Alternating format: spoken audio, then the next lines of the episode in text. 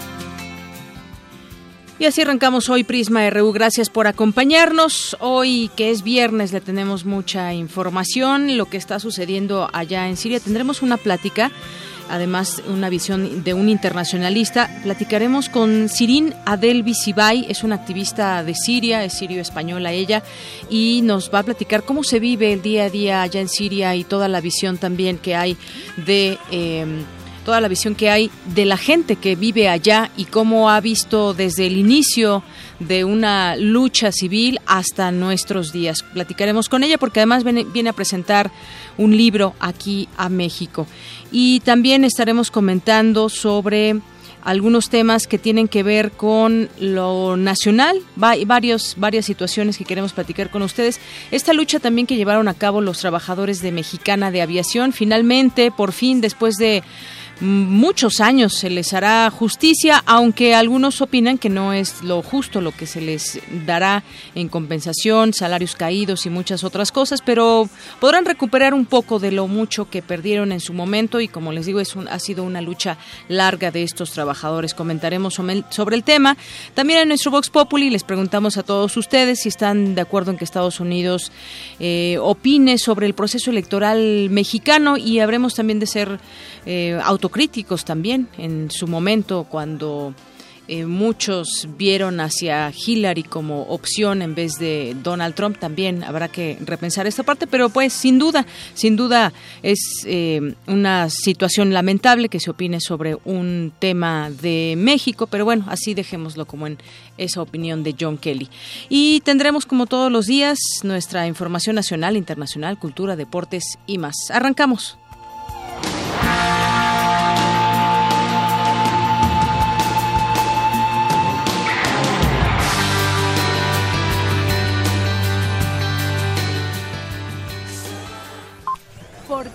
RU.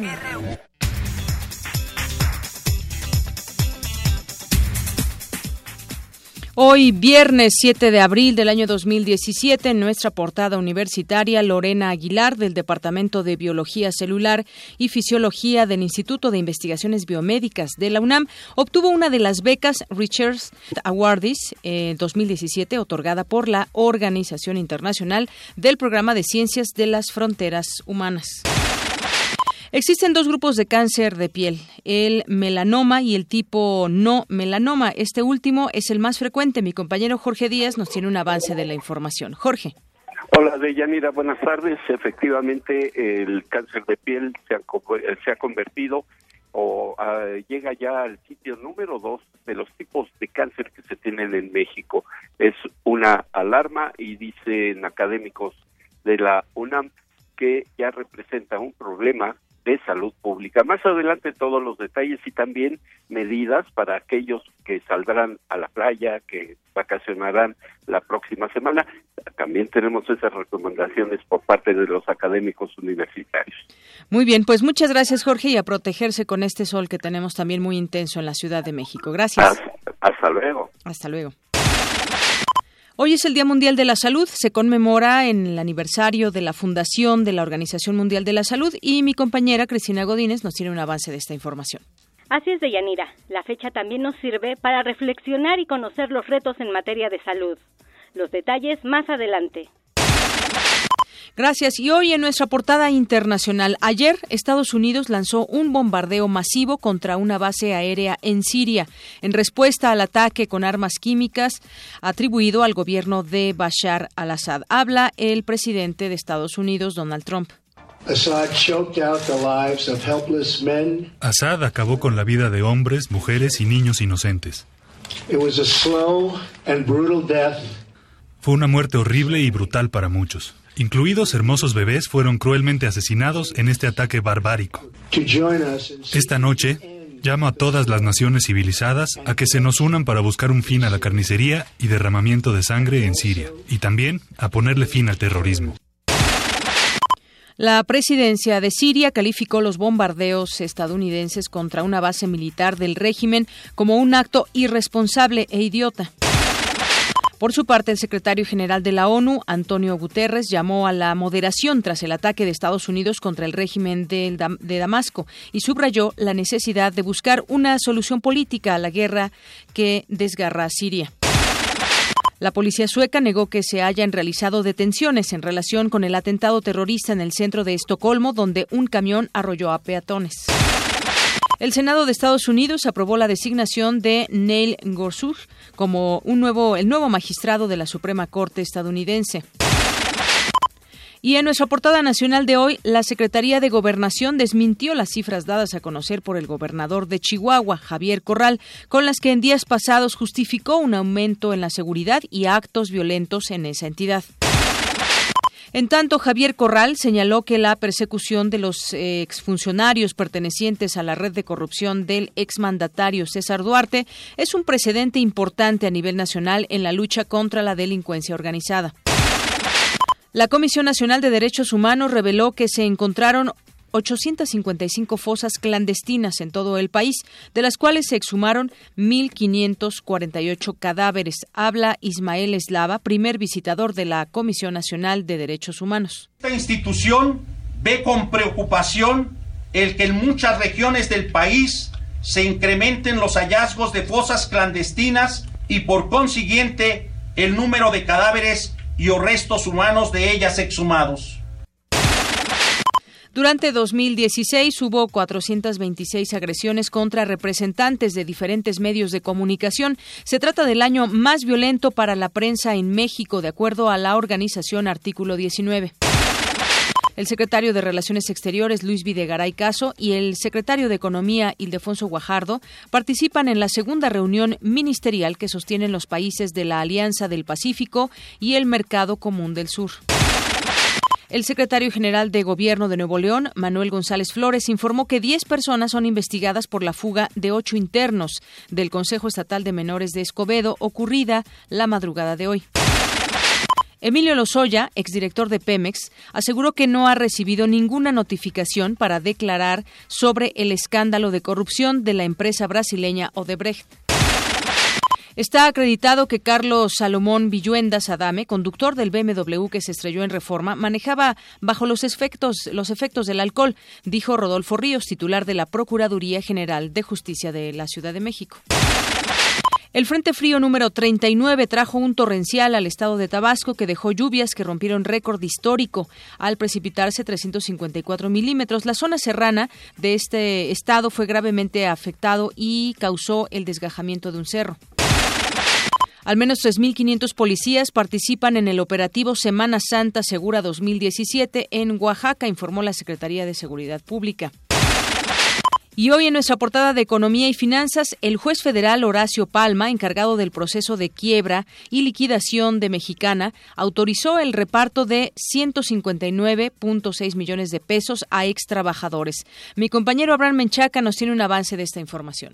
Así es, Deyanira, buenas tardes.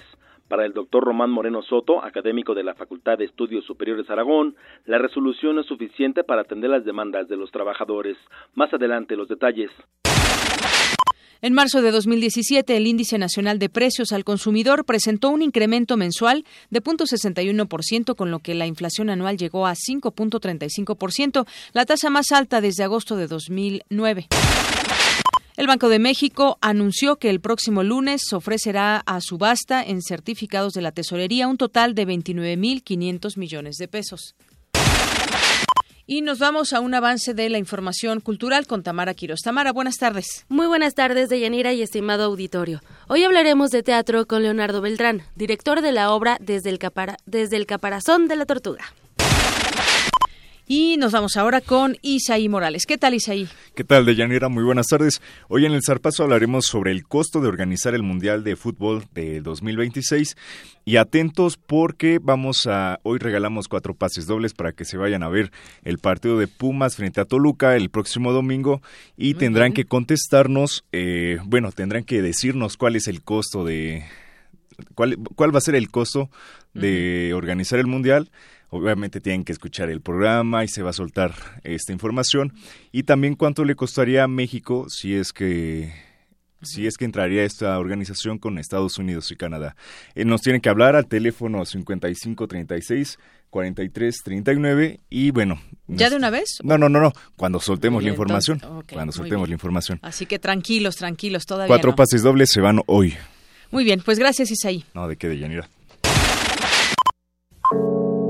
Campus RU.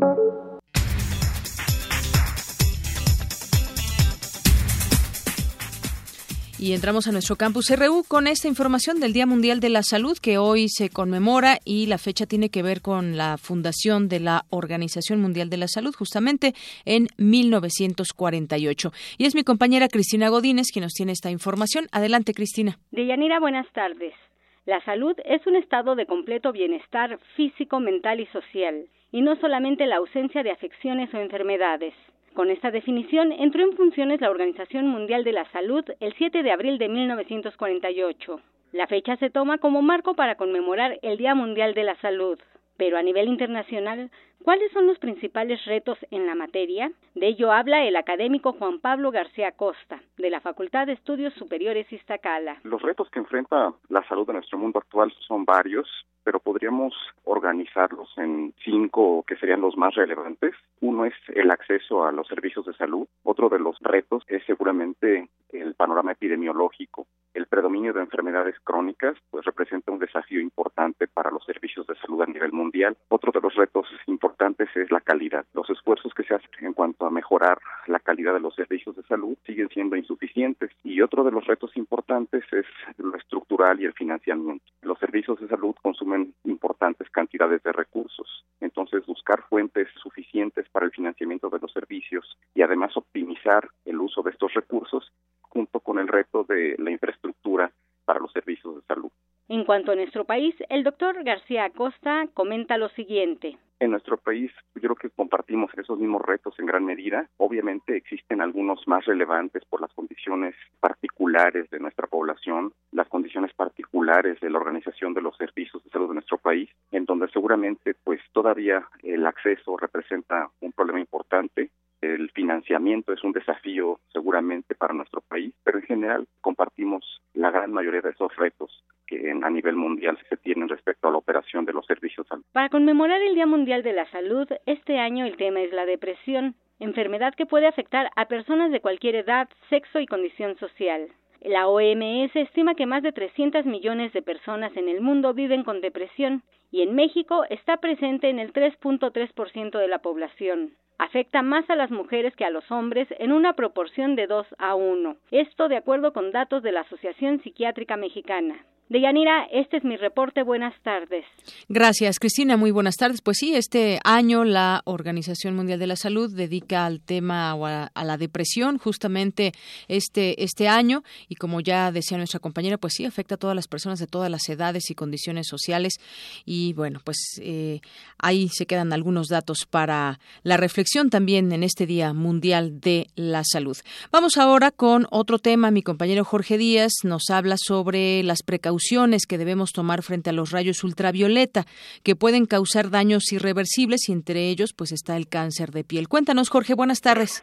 Deyanira, te saludo nuevamente. Bueno, pues se acerca la época de vacaciones de Semana Santa y miles de personas buscarán acudir a la playa o lugares turísticos para tomar el sol, descansar, distraerse de la actividad diaria aquí en la Ciudad de México. Sin embargo, la exposición a los rayos solares por mucho tiempo puede acarrear severos daños en el cuerpo e incluso padecer o llegar a padecer el cáncer de piel. Para el doctor Rodrigo eh, Roldán, director de la Clínica de Oncodermatología de la UNAM, permanecer por tiempo prolongado bajo los rayos solares no queda solo en el enrojecimiento de la cara, brazos, piernas y espalda.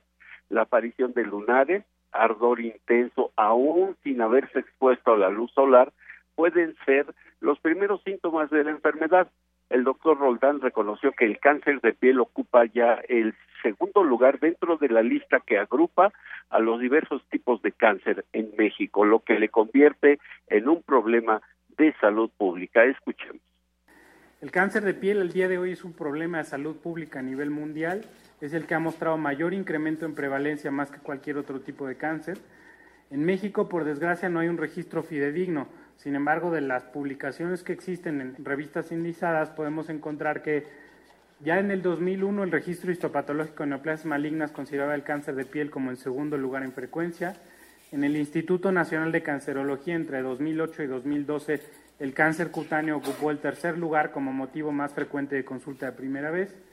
El Hospital General de México, Eduardo Lisiaga, ha documentado que hay un incremento significativo de cáncer de piel en población menor de 40 años y también sabemos que en México el melanoma se ha incrementado cerca de 300% en los últimos 50 años y se estima que esta tendencia continúe para los años venideros. Deyanira, el maestro universitario también hizo una serie de recomendaciones para evitar y prevenir los daños dermatológicos en la piel humana. Vamos a escuchar lo que dijo respecto a estas medidas preventivas. Vamos, vamos a oír. Las recomendaciones más aceptadas para evitar el desarrollo de cáncer de piel son evitar la exposición a la luz del sol en los periodos en que es más fuerte, y esto es de las 9 o 10 de la mañana a las 4 o 5 de la tarde. Idealmente usar vestimenta protectora, esto implica manga larga, pantalón largo, incluso un sombrero de alancha, porque la gorra, la visera en realidad solamente protege hasta la punta de la nariz, pero todo lo que está del cuello, el dorso de las manos y las orejas queda completamente expuesto. Idealmente además utilizar un buen bloqueador solar, un factor de protección solar o el FPS mayor a 30. ¿De acuerdo? Eso es el mínimo aceptable recomendable. Y entender que independientemente de la marca o del factor de protección solar, es decir, no importa si es del 30 o 50 o, más, las sustancias que ese producto tienen que protegen mi piel contra el sol solamente están activas un máximo de tres horas. Y si yo voy a seguir expuesto a la luz, pues tengo que volvérmelo a aplicar. Me parece que serían las recomendaciones más importantes para proteger y evitar consecuencias o daños por el sol.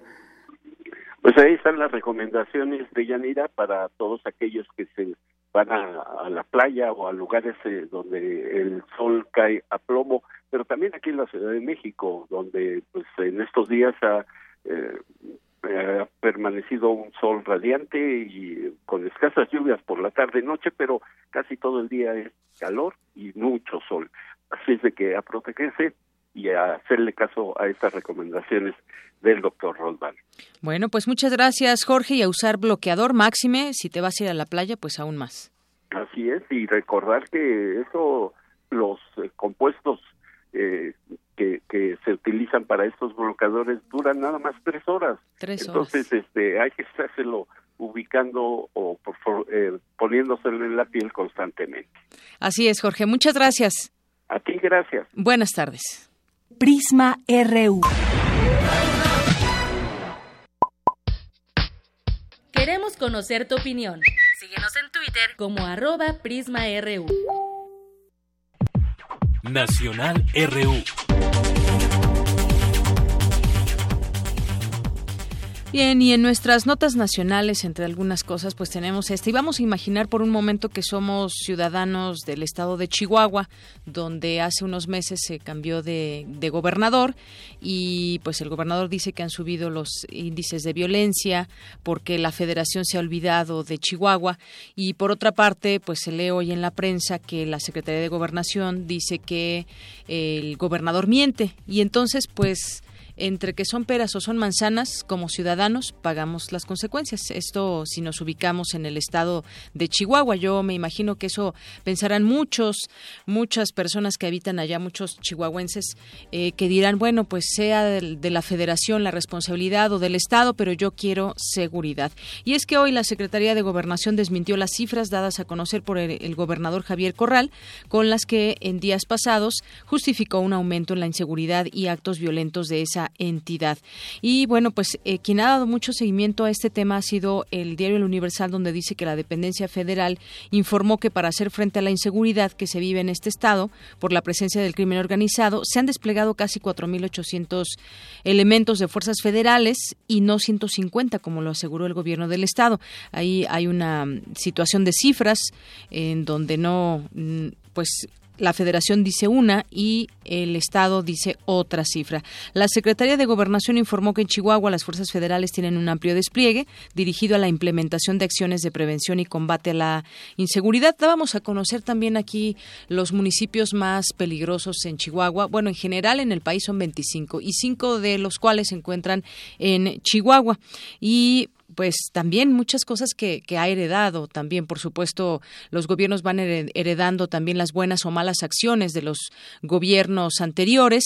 Y en este caso, bueno, pues se cambió de un partido a otro, del PRI al PAN, ahora que gobierna Chihuahua.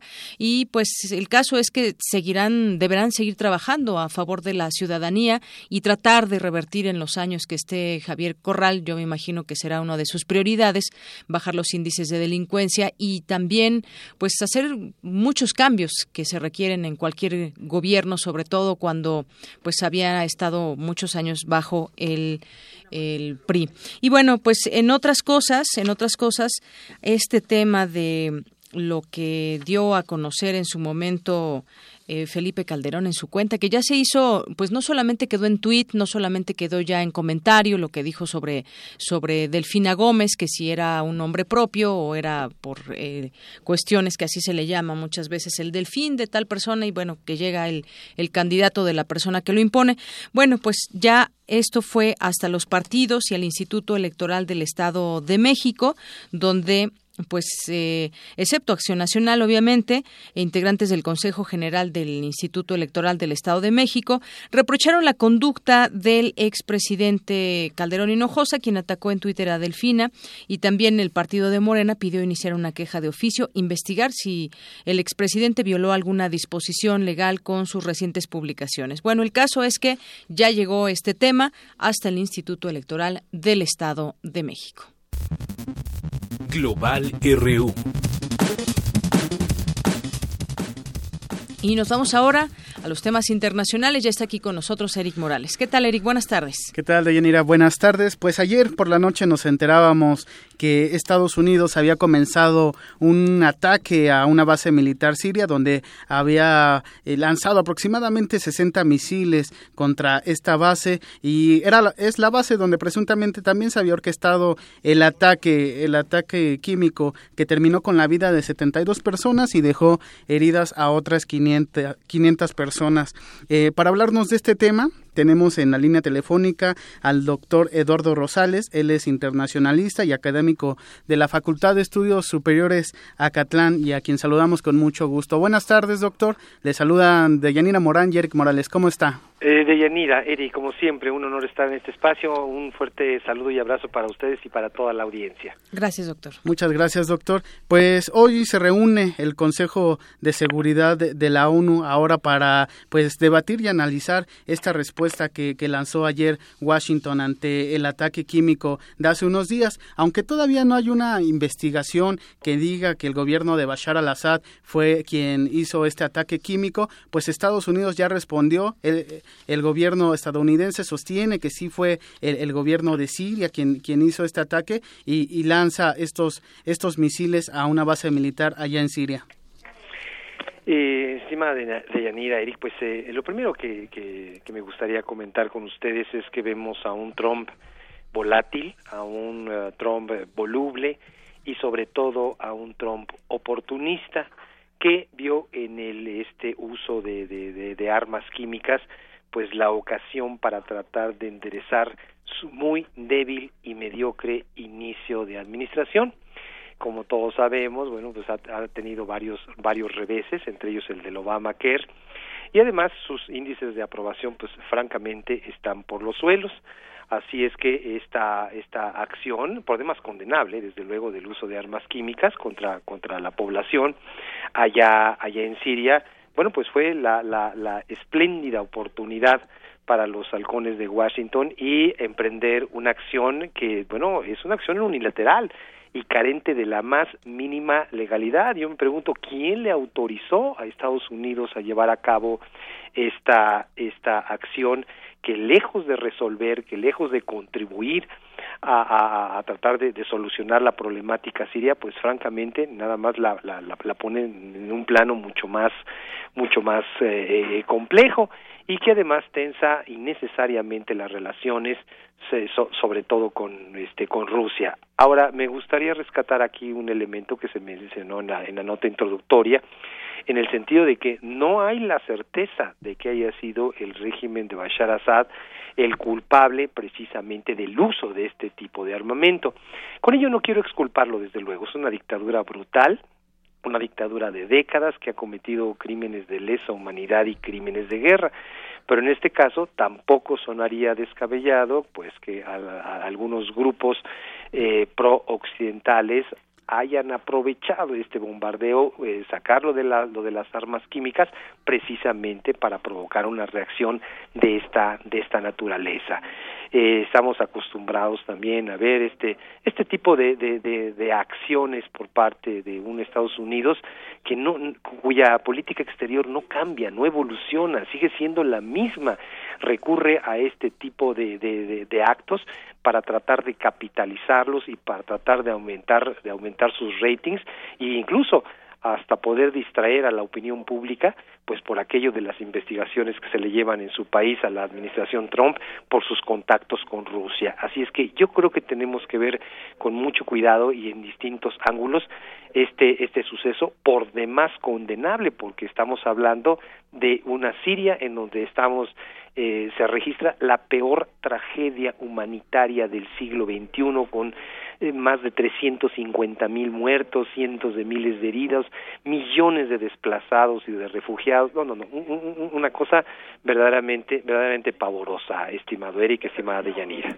Así es, doctor. Y también, pues los aliados de Estados Unidos, como son eh, Alemania, Reino Unido, también Francia, pues han declarado que, que apoyan esta decisión, esta, este ataque que lanzó Estados Unidos. Voces también como la del presidente Vladimir Putin de Rusia, también Irán han dicho que pues se ataca de manera irresponsable a un Estado soberano como, como Siria. Y de hecho, Nikki Haley, quien es embajadora de la Unión Europea, perdón, de Estados Unidos ante la ONU, eh, eh, pues ha dicho que ellos no, no van a dudar si es necesario hacer otro ataque contra Siria, que ellos están eh, pues en la disposición de realizar más, más ataques como el de ayer a, a, este país árabe.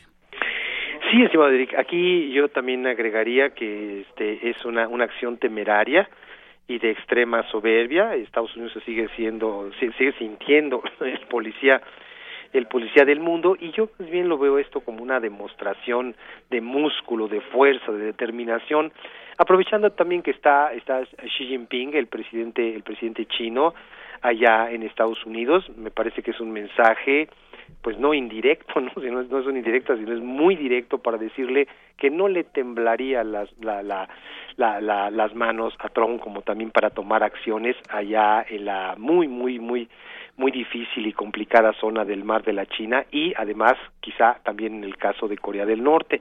Me parece que también es una forma de, de enviarle un, un claro mensaje a Vladimir Putin de que Estados Unidos estaría también en posibilidad pues de defender sus supuestos supuestos intereses. Aquí aquí lo, el mal sabor de boca que, que, me deja esto es que en realidad son los intereses geopolíticos de las grandes potencias pero realmente que se abone la solución del conflicto sirio yo yo no veo que esto pueda que esto pueda ayudar. Ahora, por otra parte, también tiene otra lectura, otra dimensión, cuando vemos que pues en el Consejo de Seguridad prácticamente hay, hay, es una lucha de dos bloques, el bloque de Estados Unidos, el bloque de Francia, el bloque del Reino Unido contra el bloque de Rusia más y además que ahora cuenta con el apoyo de China. Hemos visto cómo una y otra vez van siete veces u ocho, ya ya hasta perdimos la, la, la cuenta en la que se ha bloqueado que se ha utilizado el derecho de veto por parte de Rusia y este, sobre todo de Rusia y ahora últimamente con el respaldo de China a cualquier, pues ya no digamos sanción, sino a cualquier censura al régimen sirio por todo lo que es lo que está ocurriendo. En fin, me parece que es una una lucha de vencidas en lo que menos importa es precisamente las personas, los seres humanos que están padeciendo esta tragedia y lo que más importa son los intereses, las demostraciones de fuerza de, de, de, de, las grandes potencias, empezando por un Donald Trump, que a mí me parece que en este caso incluso está muy influido y muy dominado por los halcones, por los halcones allí en Washington y los halcones del Pentágono. Recordemos que el secretario de Defensa de los Estados Unidos, pues es James Mattis al que se le apoda pues el este el perro rabioso, el Rottweiler, ¿no? Eh, de, de, de, estos individuos muy proclives al uso de la fuerza y no del diálogo, no de la concertación. Entonces, repito, en, en todo este contexto, me parece que, que, que le que la le está aprovechando Trump la oportunidad para, para capitalizarlo en, en, en, cuestiones políticas internas, más que realmente un legítimo interés por, por la población eh, siria, estimado Eric doctor, yo quisiera preguntarle también, lo más lamentable de todo es que, lo, perdón, doctor, lo más lamentable de todo quisiera comentar es que, pues sí, justamente mientras seguimos, por ejemplo, opinando, platicando, pues oh, hay miles de personas en Siria tratando de, de, sobrevivir. Usted decía algo, pues también muy, muy atinado en este sentido de la geopolítica, cómo se entiende todo este, eh, todo este tema, y, y mm, me hace recordar también aquel momento cuando Estados Unidos, bajo el pretexto pretexto, de que Irak tenía armas de destrucción masiva, pues entró a atacar también de manera deliberada y veo una acción deliberada también en este tema. Eso eh, lo hace mucho más peligroso porque además hay una tensión en Rusia en este momento y habrá que esperar también eh, la definición de este país, doctor. Totalmente de acuerdo, estimada Yanira. Esto, esto nos remite necesariamente a aquel 2003 en el que se hizo una acción, una acción similar carente, carente de toda de todo sustento, este, de, de todo apoyo eh, del, del, derecho internacional, de ningún organismo internacional le ha dado la, la, la, la potestad, por decirlo de alguna manera, no, la autorización para que Estados Unidos haga esta, haga este tipo de, de, de acciones que, repito, este, pues nada más tensan más la situación. Ahora, a mí me parece también hasta hollywoodesco, y perdón la expresión, cómo, cómo muestra este Donald Trump las fotografías, sí, terribles, eh, totalmente, de lo que ocurrió allá en Siria, y hace una, una, una crítica y además dice que se han cruzado eh, líneas eh, líneas rojas no líneas prohibidas pero bueno, pues yo tampoco he visto que él haga una crítica por todos los destrozos y también por actos similares en otras latitudes como es Afganistán, como es el propio Irak, como es Libia y como son otros muchos puntos puntos adicionales. En fin, eh, sí le sobra crítica y le falta absolutamente la autocrítica. Ahora, yo espero también que en la semana entrante que va a ir el secretario de Estado estadounidense a, allá a Rusia, este Rex eh, Tillerson eh, se entrevistará con Sergei Lavrov, el, ministro de, Relaciones Exteriores de Rusia, pues se puedan limar a, asperezas y se puedan, pues no sé, eh, tratar de resolver algunos malos entendidos, que se baje la tensión, porque a mí, a mí en lo personal sí me preocupa la potencial rusa, la, la potencial respuesta de Rusia. Ahora hay otra, otro, otro ángulo, bueno, hay muchos ángulos, ¿no? Si, si me lo permites, eh, estimada Dianira, señalar nada más. Bueno, este, este tipo de actos en realidad lo que están acentuando es esa animadversión que existe en Medio Oriente contra los Estados Unidos. Digo, luego que no se quejen de los actos terroristas. Entonces, este, también en este bombardeo que realizaron, pues hubo decesos, hubo muertos y si atendemos a la pues a las noticias que vienen desde Siria, parece ser que también murieron en estos cincuenta y tantos eh, proyectiles Tomahawk, también hubo víctimas víctimas eh, de, de, niños. Entonces pues de qué estamos hablando no y ya repito en un momento de tanta tensión eh, sí sí me parece eh, muy irresponsable lo que lo que hizo lo que hizo Trump. Ahora, él lo único que hace es, este, es aprovechar esta facultad que tiene de que puede ordenar cualquier ataque, eh, en, por, hasta por hasta 60 días, sí, eh, sin el permiso, sin el aval del Congreso. Pero recordemos en estos momentos que también tiene un Congreso muy polarizado, que el Partido Republicano también se encuentra profundamente confrontado y que yo no creo que haya realmente una un respaldo por parte de la población estadounidense de, de, de eh, que sea de largo plazo a este tipo de acciones. En fin, subrayo y si quiero rescatar ese punto de vista que expresé, que este, este bombardeo lo único que hace es empeorar y enredar más un tema que de suyo no tiene solución en el corto ni en el mediano plazo, estimada Deyanira. Y en ese sentido, doctor eh, Rosales, eh, ¿usted ve relación el, este bombardeo que realiza Estados Unidos con el lamentable atentado de en la mañana ya en Estocolmo, Suecia, donde pues una camioneta atropella a numerosas personas? Ya se ha confirmado la muerte de, tres de ellas y de hecho el primer ministro de Suecia, Stefan Löfven, eh, ha apuntado que se podría tratarse de, un acto terrorista. ¿Ve relación de, de lo que pasó esta mañana? En Suecia y, lo ocurrido ayer en Siria? Quizá no una relación directa porque es muy poco el tiempo como para una eh, situación de esta naturaleza, como lo que pasó en Suecia. Pero yo no descarto ningún vínculo. ¿eh? Y sí, las autoridades suecas han sido muy prudentes en tratar de no manejar esto de una manera amarillista y de no decir contundentemente que fue un acto terrorista. Pero a mí me parece que, eh, sí, que sí lo puede ser toda vez que, bueno, pues eh, finalmente un individuo se, se, apropia de un camión lleno de, de, de, cerveza, se va por una calle que es exclusivamente peatonal y, bueno, pues este aplasta, por así decirlo, arrolla cualquier cantidad de personas. Entonces, sí, yo pienso que esto, esto no se le puede decir que es algún perturbado, algún desquiciado, algún desorientado. Me parece que sí hay una intencionalidad y si no tuviese un contacto directo con esto, me parece con este hecho en particular, me parece que pudiera ser también una, una, una respuesta a todos los abusos que ha cometido Occidente en muchas otras partes del mundo. No lo justificamos de ninguna manera, ni este, ni ningún, ni el bombardeo, ni ningún acto terrorista pero de alguna manera me parece que hay sectores muy resentidos con estas acciones absolutamente arbitrarias por parte, en este caso, de Estados Unidos y respaldadas por potencias occidentales.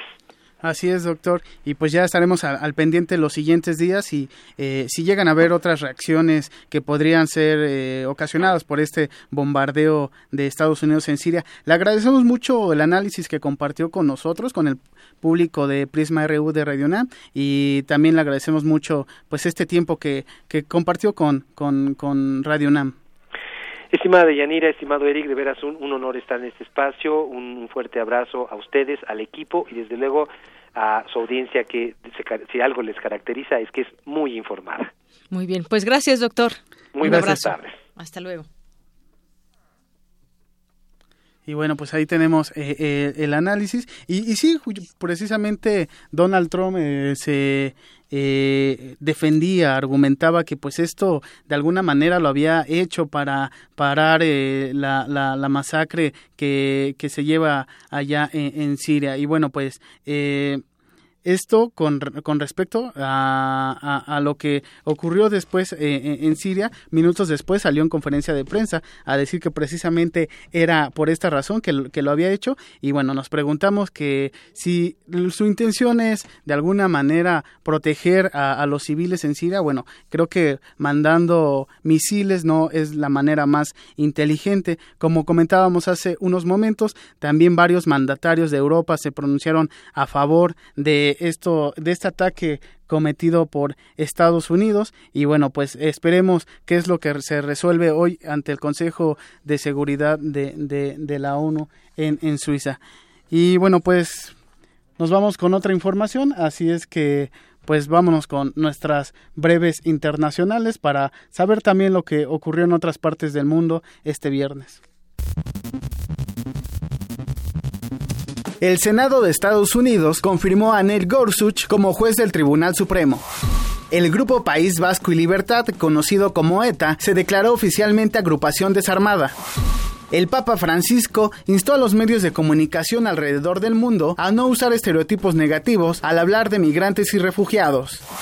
A pesar de las manifestaciones en Caracas, el presidente de Venezuela, Nicolás Maduro, aseguró que su país está en paz. Venezuela está en paz hoy, toda Venezuela, produciendo, trabajando. Y pequeños focos violentos, bueno, con la autoridad de la Constitución, fueron hoy neutralizados y no lograron su objetivo, que era llenar de violencia toda Caracas. El vicepresidente de Uruguay, Raúl Sendic, rechazó las acciones de la Organización de Estados Americanos en contra de Venezuela. Afirmó que al secretario general del organismo, Luis Almagro, le quedó grande el cargo.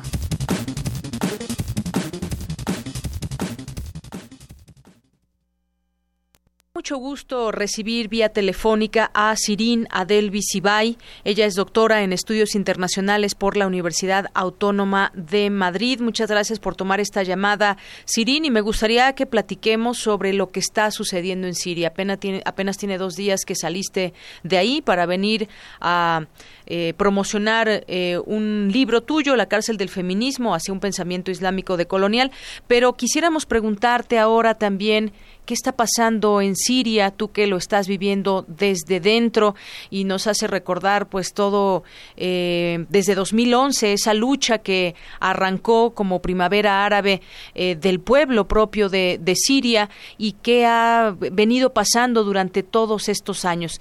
Cuéntanos, bienvenida. Hola, Deyanira, muchas gracias, el gusto es mío. Eh, bueno, primero me gustaría, porque claro, hay una grandísima manipulación mediática que está invisibilizando por completo la realidad eh, de, lo que ha sucedido estos últimos seis años en Siria. Entonces me gustaría recalcar que en primer lugar lo que, lo que sucedió en Siria, en lo que empezó en Siria en marzo de 2011, fue una revolución, una revolución de la población civil que se echó a las calles para exigir libertad, derechos, justicia, dignidad. Esta revolución fue brutalmente eh, reprimida por las fuerzas del Esad y sus aliados Rusia e Irán. Eh, lo que condujo en el segundo año de la revolución a la militarización pues eh, de, los revolucionarios y, bueno a la formación del ejército sirio libre que estaría formado eh, mayormente por pues por desertores del ejército oficial posteriormente, en el tercer año de la revolución, se introdujo, digo, se introdujo a conciencia el elemento de Daesh, las siglas en árabe de ISIS. Eh, se introdujo porque eh, ISIS tiene su origen, Daesh tiene su origen en Irak, ¿no? Y curiosamente, paradójicamente, en el origen de la formación de Daesh eh, está implicado el, mismo régimen del Assad, que, en la época de, la, de las guerras del Golfo había, junto con Irán, habían estado implicados en la financiación de Daesh y en la formación, ¿no? De, de, los elementos de, de, Daesh allí en Irak. Entonces, a partir de este momento, se van a manejar eh, internacionalmente eh, los discursos de o la dictadura o Daesh, ¿no? Invisibilizando pues toda la población civil y la lucha de esa población civil que está siendo brutalmente eh, reprimida. Es decir, es lo que estamos viendo en Siria es un genocidio, es un genocidio y por supuesto un genocidio en el que está implicado no solamente el régimen Rusia-Irán, sino que por el, por el otro lado, con la introducción de Daesh, el tercer año de la revolución, la coalición internacional liderada por los Estados Unidos, eh, y entonces tenemos ahí a, a, la OTAN, obviamente, a la Unión Europea, a Israel, ¿no? Entonces es una guerra internacional contra el pueblo sirio que está siendo invisibilizado y silenciado. Pues sí, qué bueno que nos platicas eh, desde tu punto de vista, porque ¿quién más que tú como activista, como mujer, como persona que está desde Siria también haciendo pues un trabajo para informar lo que sucede desde dentro hacia el exterior y tu voz sin duda es muy importante que la podamos escuchar. ¿Algo con lo que quiera cerrar, Sirin Adel Bisibay? Pues eh, me gustaría cerrar, pues primero solidarizándome ¿no? con, con mi pueblo, ¿no? Eh, eh, pues haciendo la más enérgica eh, denuncia y repulsa de todo lo que está sucediendo eh, y, y, llamando la atención sobre que esta, este genocidio este genocidio que encuentra la pasividad internacional, impunidad absoluta, eh, va a tener consecuencias nefastas no solamente para Siria, no solamente para la región, sino para todo, todo, toda la humanidad, ¿no? Para toda la humanidad, porque permitir que la humanidad permita que en directo pueda masacrarse un pueblo por completo, ¿no? Y que encima se está haciendo en nombre de, no, se está haciendo la justificación racional de este genocidio en nombre de una supuesta lucha contra el terrorismo, ¿no? Eh, esto va a tener consecuencias nefastas para, para la humanidad. Entonces, yo hago un llamamiento primero para luchar contra la manipulación mediática que se está haciendo, invisibilizando la lucha del pueblo sirio, eh, para posicionarse, para que los pueblos, que son nuestros verdaderos aliados, ¿no? los pueblos son los únicos que pueden pues, unirse para, para poder frenar, intentar frenar esto que está sucediendo, eh, que alcen la voz, por favor, que dejen de silenciar al pueblo sirio y que, y que, y que denuncien todo lo que está pasando, que denuncien lo que está pasando. Muy bien. Bueno, pues Sirina del Visibay, te agradezco mucho esta conversación con Prisma RU de Radio UNAM. Escuchar tu voz sin duda es muy importante. Muchísimas gracias. Gracias a vosotros. Gracias. Sirina del Visibay es doctora en estudios internacionales por la Universidad Autónoma de Madrid por este esta conversación con Prisma RU de Radio UNAM. Prisma RU.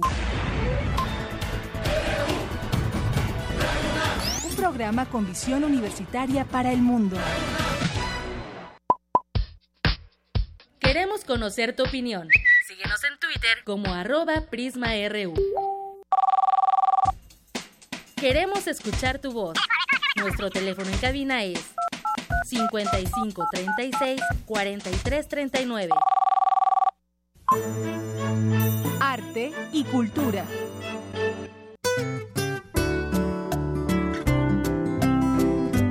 Adelante, Tamara, buenas tardes. Deyanira, muy buenas tardes. Ya lo adelantábamos al iniciar este programa. Esta tarde nos acompaña en cabina Leonardo Beltrán. Él es bailarín, coreógrafo y uno de los directores de la compañía Danza Visual. Y hoy nos viene a hablar desde el caparazón de la tortuga. Bienvenido, Leonardo. Buenas tardes, muchas gracias a ambas por, por esta presencia acá con ustedes. No, gracias a ti por venir, pero queremos saber cómo es hablar, vivir y pasar el tiempo desde el caparazón de la tortuga. Cuéntanos. Ah, muy interesante pregunta. Muy bien, pues eh, desde el caparazón de la, de, de, desde el caparazón de la tortuga Ajá. es una reinterpretación de este clásico de Ende Momo. Es una aproximación lúdica muy eh, amable, inteligible para eh, todo público hacia la posmodernidad y sus concomitantes consumistas y exhortamos a una reflexión en torno al tiempo y cómo lo utilizamos. Eh, hoy en día sabemos el precio de todo, pero el valor de nada. Claro. Entonces, eh, poco a poco eh, vamos perdiendo esta capacidad de gozo y de interacción con lo que realmente importa de la vida por cuestiones insoslayables. De, de, de, de, la operatividad de la vivencia y la experiencia. ¿no? Esa parte que mencionas, el tiempo, ese villano intangible, claro. yo lo llamo un villano, para mí es un villano, que nos aferramos a calcular y en esa intención de calcularlo precisamente no disfrutamos lo que estamos haciendo y entonces solamente dejamos que el villano pase. Justamente es una paradoja porque entre más nos preocupamos por el tiempo, eh, lo utilizamos de una manera eh, poco viable o poco factible para vivir plenamente. Entonces el, el, goce se va transformando y traslapando en necesidades obvias de vida y sin, y sin contenido. De hecho, en la, en la novela de, Momo eh, están los hombres grises, ¿no? que son el banco del tiempo y que nos, nos llevan a que nosotros eh, ahorremos para que ellos atesoren ese tiempo. Justamente. Eh, el antagonista de esta obra es el hombre de gris, a cual yo doy vida. Tú das vida al hombre. Así es. Eres un villano. Yo soy el villano, justamente. y em, justamente convenzo a todos los del pueblo y a los amigos de, Momo, a Gigi y a, y a Beppo, de, eh, al señor Fusi, de ahorrar el tiempo, de no disfrutarlo y de justamente invertirlo en el banco del tiempo y de esta forma eh, nos vamos haciendo justamente más poderosos, ¿no? En esta obra de teatro, ¿cómo, cómo tratan eh, el tema de, los niños huérfanos con niños? O sea, porque hay que mencionarlo también, desde El caparazón de la tortuga es una obra de teatro dirigida principalmente a los niños. Yo no la llamaría específicamente una obra de teatro, pienso que es más bien un espectáculo transdisciplinar. Yo sé, yo sé. Eh, entonces, es un espectáculo transdisciplinar justamente que conjuga teatro, danza en sus vertientes contemporánea y clásica, eh, artes circenses, música en vivo. La música es, eh, eh, fue compuesta por el maestro y tenor Rogelio Marín y la pueden descargar en nuestra página oficial www.danzavisual.com. Es de descarga gratuita porque los derechos los tenemos nosotros. Y está hecha en vivo además. Y entonces todas estas artes conjugadas al mismo tiempo buscan acercar a los niños justamente a todas ellas, a, ellas mismas, a las artes escénicas per se. Tratar de democratizar el acceso y de hacerlo, eh, de formar públicos. ¿no? Desde, en danza visual tenemos eh, esta eh, misión muy arraigada de la formación de públicos y de la transformación desde la niñez. Entonces nos dimos a la tarea de generar esta, esta obra, este espectáculo, para aproximar tantas artes escénicas fuera posible a los pequeños. Y de esta forma, pues, eh, enamorarlos desde, este, desde temprana edad y hacerlos... Eh, asiduos, enamorados y locos de, las artes escénicas desde, desde, desde esa edad. Claro, sobre todo esa parte, es importante acercar a los niños que vayan conociendo, que, que disfruten, enseñarlos también a disfrutar, ¿no? Así es. Y en ese sentido, eh, el guion sufrió 17 adaptaciones. Nosotros nos dedicamos a hacer 17 guiones en la búsqueda de abstraer lo más importante de la obra de Ende y de hacerlo lo más simple y sencillo y aproximable hacia los pequeños, de una manera muy accesible y con todos los elementos dramáticos, dramatúrgicos, escénicos, escenotécnicos, que les permitiese, que les permitiese una lectura eh, fácil, ¿no? Una aproximación fácil a, estas eh, a, estos temas que son un poco escabrosos y que son un poco más profundos, pero que mediante esta forma tratamos de exhortarlos a una reflexión un poco más lúdica. Justo eso, el consumismo, el no disfrutar y, todo esto que estás diciendo. Y, además, Tamara, Leonardo, pues los niños siempre van acompañados de sus papás y, también es bueno que los papás se acerquen a estas eh, expresiones del arte y como dices, no es solamente una obra de teatro, sino es un espectáculo y en este sentido, pues eh, tanto papás como niños aprenden de, por ejemplo, nosotros, de pronto llega un niño y nos dice que es el tiempo y a lo mejor es una buena manera de que vean la obra y se explique eh, de esta manera pues un poquito más eh, lúdica lo que significan estos conceptos. Entonces vamos a ver a Casiopea ahí. Así es. Bueno, pues eh, justamente Ende es un autor que no importa en qué edad lo leas, siempre te remite a, nuevas lecturas. Es decir, desde la infancia que uno se va eh, entrometiendo en su mundo y después cuando lo relee, pues va entendiendo de manera distinta y va, va, va, reflexionando en torno a, sus temas y a lo que propone de una manera desde la experiencia de vida. Entonces las relecturas y las nuevas eh, aproximaciones a su obra eh, es justo una parte también esencial de por qué escogimos esta, esta obra y a este autor, ¿no? Y también tratamos eh, justamente de reflexionar y de generar diálogo intrafamiliar eh, con respecto a estos eh, elementos. Cierto es que al final el niño empieza a formarse desde casa. Entonces, al inmiscuir a toda la familia en estos procesos, buscamos justamente que la reflexión y el diálogo comience desde ahí sobre todo aquí puedes despertar eh, mucho, ¿no? Eh, que leamos, por ejemplo, a Ende, que sepamos más de, música, de buena música, de danza, de teatro y de temas contemporáneos. Al final del día son temas actuales. Claro que sí. en ese sentido, eh, el fomento a la lectura también nos parece insoslayable. Es justamente parte de nuestra misión y de por qué hacer adaptaciones o reinterpretaciones de libros clásicos. Eh, buscamos, además de aproximar las artes escénicas, el fomento a la lectura, muy importante. ¿no? ¿Dónde se presenta desde el Caparazón de la Tortuga? ¿Qué días? ¿Y a qué hora? Estamos en el Teatro de la Danza, en el Centro Cultural del Bosque, esto es atrás del Auditorio Nacional, Metro Auditorio, eh, Reforma y Campo Marte sin número. A la una de la tarde empezamos mañana, 8 de abril, sábados y domingos a la una de la tarde. Eh, vamos a hacer una pausa el, el, siguiente fin de semana, el del 15 de abril, eh, por las vacaciones, pero regresamos el 22. O sea que son tres fines de semana, 8 y 9, 22 y 23 y 29 y 30 de abril en el Teatro de la Danza a la una de la tarde. Los boletos están en Ticketmaster y en las taquillas, en la taquilla principal del Centro Cultural del Bosque. Tiene un costo de 150 pesos y para este fin de semana tenemos dos por uno, así que no se la pueden perder. Dos por uno entonces para este fin de semana. Eh, escríbanos a nuestras redes sociales y nosotros les hacemos llegar también esa información a ustedes. Muchísimas gracias Leonardo Beltrán por esta invitación y por esta charla tan amena que nos brindaste el día de hoy. Muchísimas gracias a ambas. Muchas gracias. Deyanira, les deseo una excelente tarde y un mejor fin de semana. Claro que sí. Muchas gracias, Tamara. Muchas gracias, Leonardo. Y nos vamos ahora al resumen.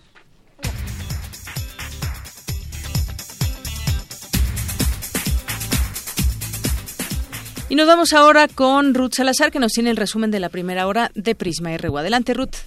¿Qué tal, Deyanira? Buenas tardes. Este es el resumen. En la primera hora de Prisma RU hablamos con el doctor Eduardo Rosales, internacionalista y académico de la FES Acatlán, sobre el ataque de Estados Unidos a Siria. Que vemos a un Trump volátil, a un eh, Trump voluble y sobre todo a un Trump oportunista que vio en el este uso de, de, armas químicas pues la ocasión para tratar de enderezar su muy débil y mediocre inicio de administración acción, por demás condenable, desde luego, del uso de armas químicas contra, contra la población, bueno, pues fue la espléndida oportunidad para los halcones de Washington y emprender una acción que, bueno, es una acción unilateral y carente de la más mínima legalidad.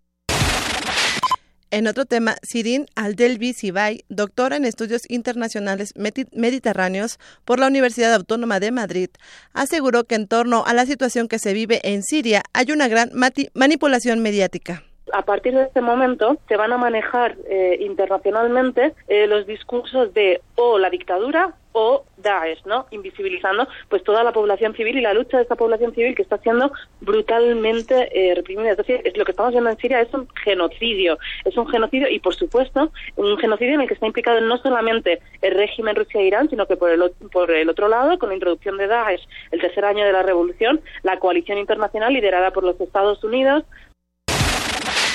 Quédense con nosotros. En la segunda hora de Prisma RU hablaremos con Joaquín Ortega Esquivel, abogado de los trabajadores de Mexicana de Aviación, quienes siete años después recibirán los pagos que les adeudan. Nos dará todos los detalles. Hasta aquí el resumen de Yanira. Buenas tardes. Gracias, Ruth. Muy buenas tardes. Vamos a hacer una pausa. Regresamos con más aquí en Prisma RU. Prisma RU. Programa con visión universitaria para el mundo. Para nosotros, tu opinión es muy importante. Síguenos en Facebook como Prisma RU. ¿Y tú qué tan barrio eres? ¿Te persiguen las buenas costumbres? ¿Eres el maleducado de la casa? Sí, ven, aquí todos cabemos. El Festival Intersecciones trae para ti a La Orquesta Vulgar, folk sabroso de la calle, hecho por inadaptados. Viernes 7 de abril, 21 horas, Sala Julián Carrillo de Radio UNAM. Ven si te hallas. Si no, si eres hippie, chai, hipster, rocker, nihilista, vegano, fiestero, locochón, Ven y goza la música. La cultura para llevar la encuentras en descargacultura.unam. Te recomendamos. Escucha la narración sobre muñecas embrujadas en el texto Sueña conmigo en voz de su autor Bernardo Esquinca. Las muñecas caminaban, algunas incluso movían los ojos, y hay quienes afirman que esa es la razón por la que estos juguetes antiguos dan la impresión de que nos siguen con la mirada. Visita www.descargacultura.unam.mx. Los capitalinos creen en lo que ven en la construcción del nuevo aeropuerto de México que me da chamba. Se han creado más de 70 mil empleos y cuando entre en operación generará 45 mil más. En la construcción de la nueva autopista Urbana Sur. Que reduce el tiempo de traslado entre México y Cuernavaca hasta 45 minutos. En el tren México-Toluca, que ya casi es una realidad. Que conecta a dos grandes zonas urbanas de México. Los capitalinos también ven los resultados del PRI. PRI, Ciudad de México.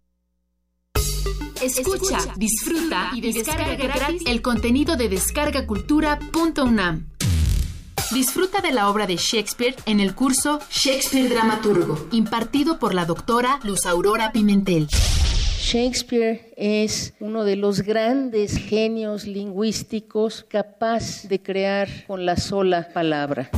Visita www.descargacultura.unam.mx.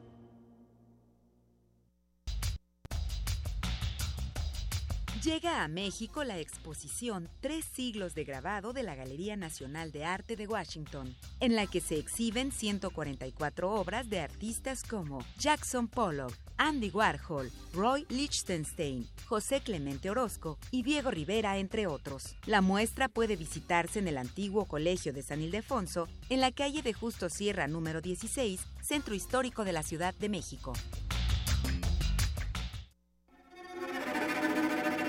Conoce los relatos de las personas que resisten y reconstruyen la paz.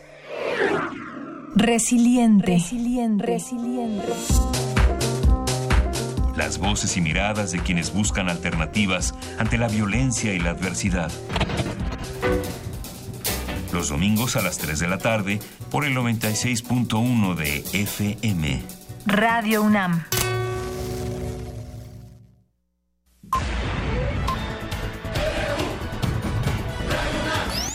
Prisma RU. Con Deyanira Morán. Para nosotros, tu opinión es muy importante. Síguenos en Facebook como Prisma RU. Y qué bueno que nos siguen sintonizando aquí en el 96.1 de FM y queremos también también enviar saludos a quienes nos sintonizan en www.radionam.unam.mx. Pues queremos mandar saludos como es costumbre a nuestros amigos que nos nos eh, nos dan su opinión a través de Twitter o simplemente nos siguen, nos dan algún me gusta o nos mandan saludos, como es el caso de José Alanís, que ya es nuestro asiduo radio escucha, Mario de Jesús, Oscar Valdés, a Mónica Sorrosa, eh, a José Luis Sánchez también, eh, Alex Cardiel, que nos dice muy buenas tardes, los, todos los que hacen posible este espacio. Gracias. Alex, también mandamos muchos saludos. José Alaniz opina también y dice que el único país que arrojó bombas atómicas y que roció con armas químicas a Vietnam, ahora sin pruebas, es acusador. Ramón Vázquez también, que nos escucha desde Dallas, Texas. Ramón, muchos saludos. Mario de Jesús, Charlie Castelo, eh, José Alaniz, que también nos dice, hace falta mencionar que el gobierno de Siria explica que se bombardeó instalaciones con armas químicas de rebeldes. Galán de Barrio también, muchas gracias, que aquí nos, nos, eh, nos escribe. Y también, bueno, pues a todas las personas que se siguen comunicando con nosotros vía Twitter, vía eh, Facebook en Prisma RU o al teléfono 5536-4339. Y nos vamos ahora con la siguiente información de mi compañera Virginia Sánchez. Para enriquecer el campo de la cartografía, institutos de la UNAM han creado la revista Terra Digital. Adelante, Vicky, buenas tardes. Buenas tardes, Deyanira y auditorio de Prisma RU. Desde la antigüedad, la cartografía ha representado una herramienta de visualización de las relaciones espaciales y el descubrimiento de rutas, de recursos naturales y distribución de especies. También ha servido para la planificación urbana, entre otras aplicaciones relevantes. De tal manera que para avanzar en el perfeccionamiento de esta ciencia y romper las barreras que aún existen para desarrollar una cartografía con niveles modernos y dinámicos, los institutos de geografía, geofísica, geología y los centros de geociencias y de investigaciones en geografía ambiental de la UNAM lanzaron el primer número de la revista Terra Digitalis. Manuel Suárez Lastra, director del Instituto de Geografía, detalló lo siguiente.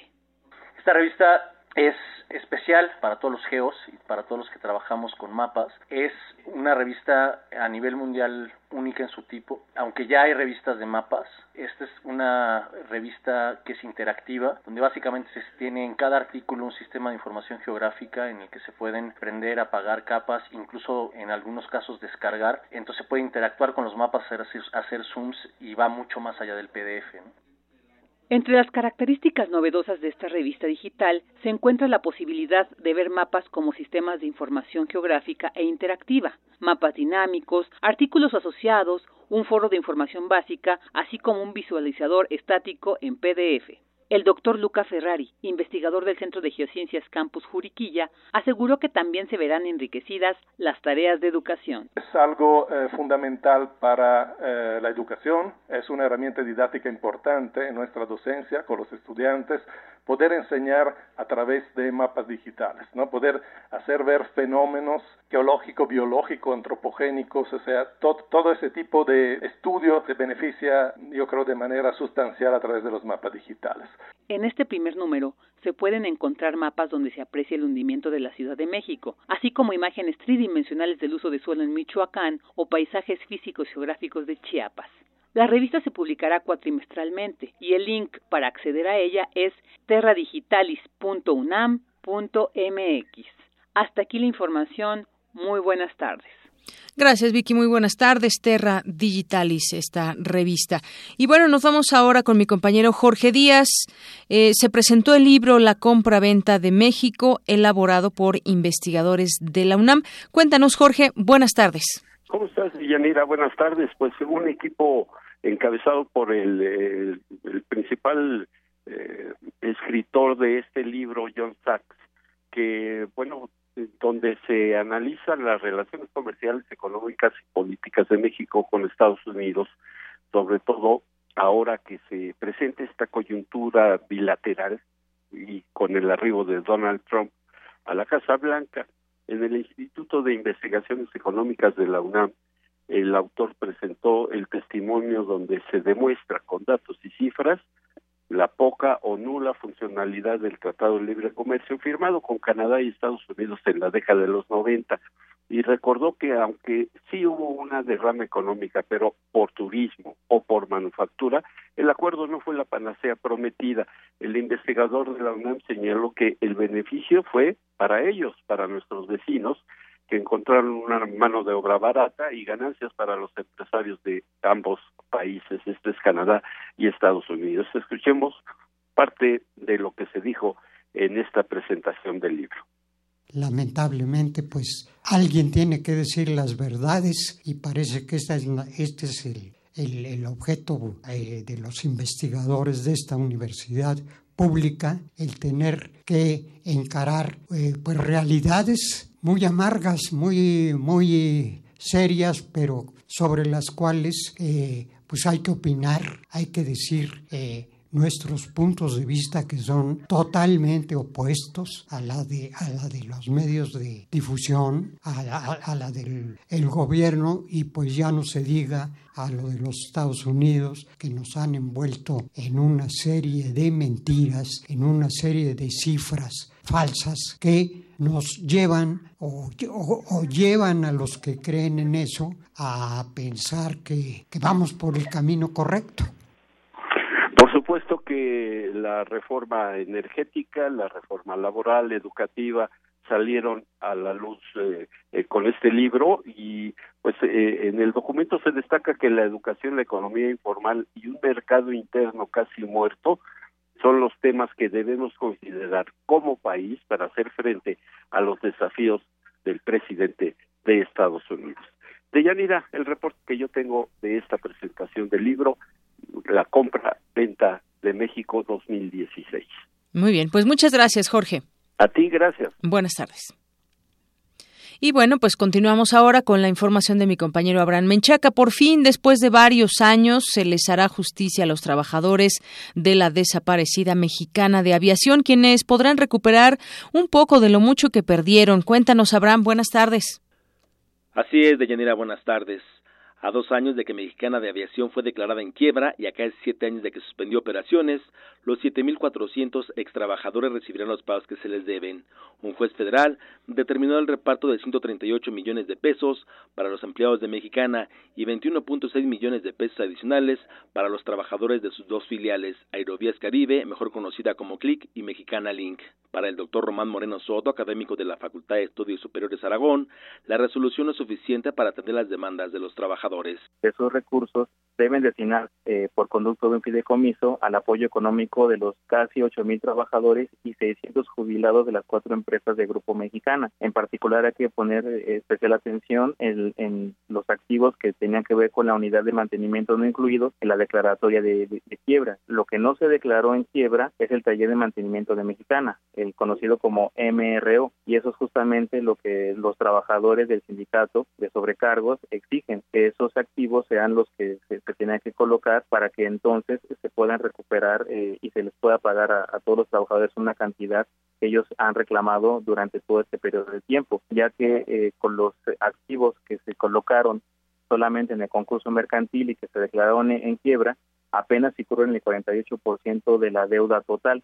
En tribunales, el caso mexicana comenzó el 2 de agosto de 2010, cuando el apoderado y secretario del Consejo de Administración de la compañía aérea solicitaron la declaración de concurso mercantil debido a la insolvencia financiera de la empresa.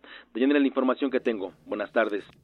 Gracias, Abraham. Muy buenas tardes. Pues sí, efectivamente es una buena noticia, tal vez podríamos decirlo de manera parcial para los trabajadores, que pues bueno, dista mucho de lo que ellos peleaban para cada uno de los trabajadores, dependiendo su antigüedad, porque pues algunos acababan de entrar, otros ya llevaban largo camino recorrido como trabajadores ahí en esta aerolínea y bueno, pues fueron siete años de haber dejado de operar y más de seis mil trabajadores de Mexicana de aviación, que todos en total serán 138 millones de pesos, lo que se cobrará entre todos y que autorizó ya eh, se repartan el juez primero de distrito en materia civil en la Ciudad de México, Horacio Nicolás Ruiz Palma.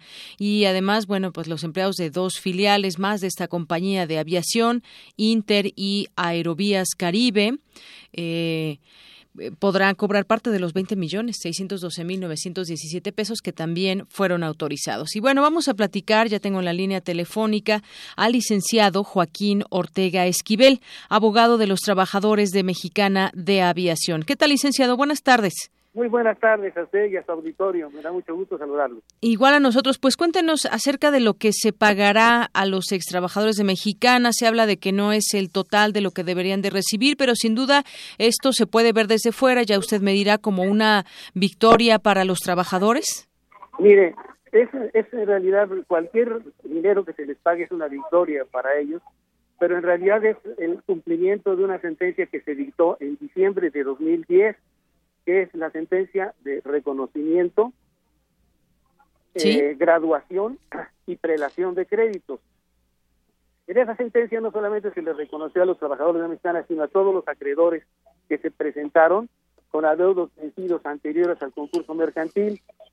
Ese adeudo con el que se presentaron los sindicatos ante el juzgado eh, del concurso mercantil se refiere a la diferencia entre los salarios que se pagaron a los trabajadores durante los meses de agosto a noviembre de 2010 y lo que debió pagárseles, porque dada la situación de la compañía se hizo un tope salarial de 10 mil pesos y entonces la diferencia entre 10 mil y lo que ganara cada trabajador es lo que se les va a pagar por esos cuatro meses.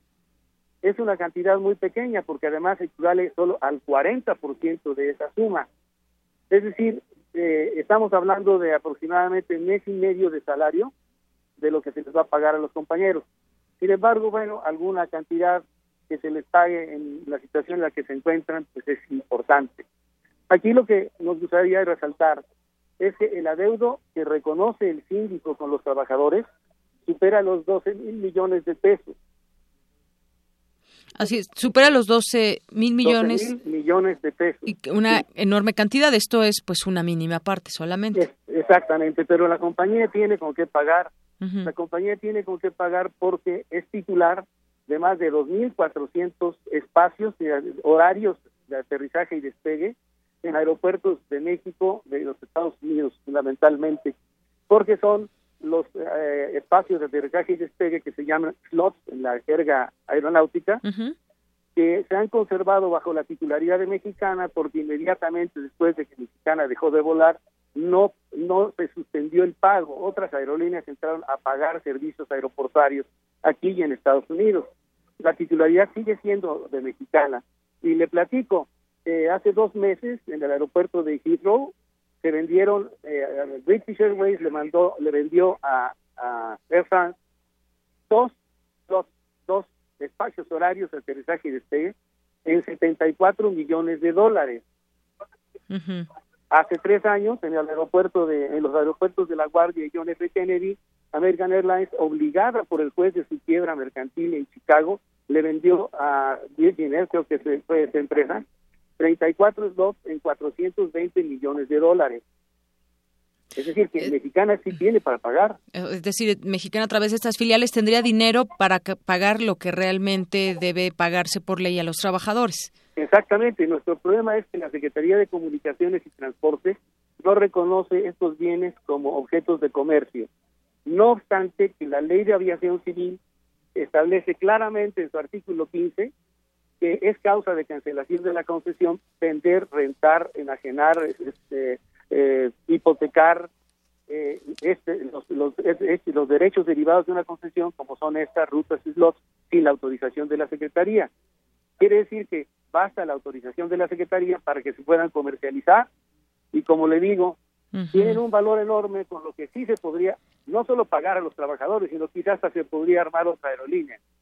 Así es. Bueno, pues esto ha tenido pues ya varios años en lo que sea, en los que conocemos de este conflicto, han tenido pues un peregrinar los trabajadores, en su momento estuvieron ahí a las afueras de la Secretaría de Comunicaciones y Transportes, están todavía ahí en el Aeropuerto Internacional de la Ciudad de México, tienen un espacio, es decir, continúen en su lucha después de después de esta victoria, abogado, continuarán? Por supuesto que vamos a continuar porque para nosotros es muy importante el recuperar el proyecto de vida que cada uno de los compañeros tenía y que quedó completamente truncado porque no es fácil encontrar trabajo de la especialidad que ellos tenían y además porque nos parece de, principio una necesidad el rescate de la legalidad y el rescate de la aerolínea más importante de México. ¿Qué le han dicho de momento los trabajadores con los que ha tenido oportunidad de platicar luego de conocerse sobre esta, estos millones que se destinarán para, para ellos? Pues ellos están contentos porque gracias a que los sindicatos entramos, digamos, a personarnos en el concurso mercantil, se pudo rescatar esta cantidad que era deudada y se pudo garantizar su pago. Si no hubiéramos estado ahí, venden todo y no le pagan nada a los trabajadores. Entonces los compañeros con los que he platicado obviamente están contentos, esto va a permitir, pues, quizá un reagrupamiento de todos nosotros para que continuemos la batalla. Y aunque todavía creemos que va para largo, pues, estamos con la confianza de que tenemos que ganar. Muy bien. Bueno, pues yo le agradezco por lo pronto que nos platique de viva voz, eh, pues el abogado de los trabajadores de Mexicana, licenciado Joaquín Ortega Esquivel, todo ese tema. Muchas gracias. Gracias a usted. Hasta luego. Hasta luego. Buenas tardes. Pues ahí estuvo la voz del abogado Joaquín Ortega Esquivel, de abogado de los trabajadores de Mexicana de Aviación. Una victoria, pero pues de manera parcial y seguirán mientras tanto en esta lucha para los pues los días, los meses, los años que vengan en este sentido.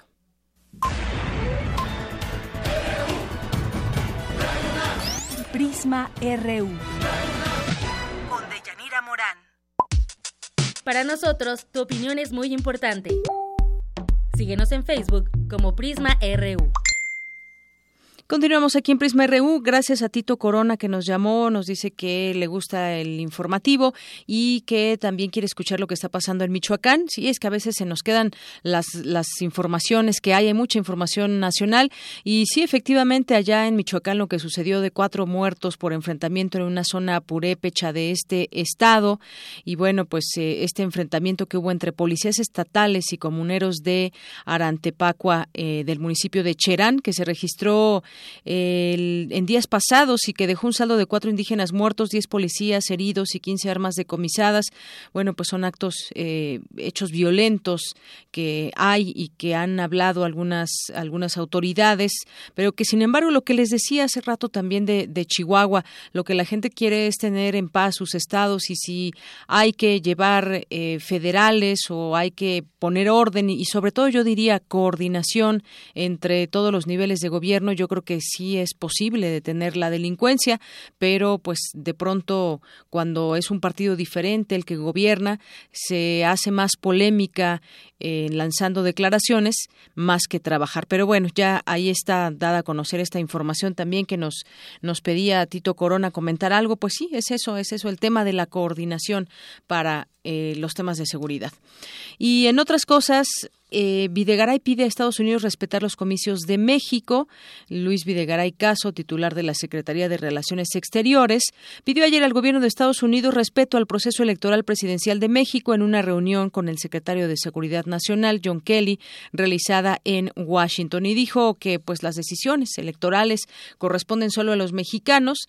Es lo que dijo el canciller, quien rechazó aspirar a la candidatura presidencial por el PRI.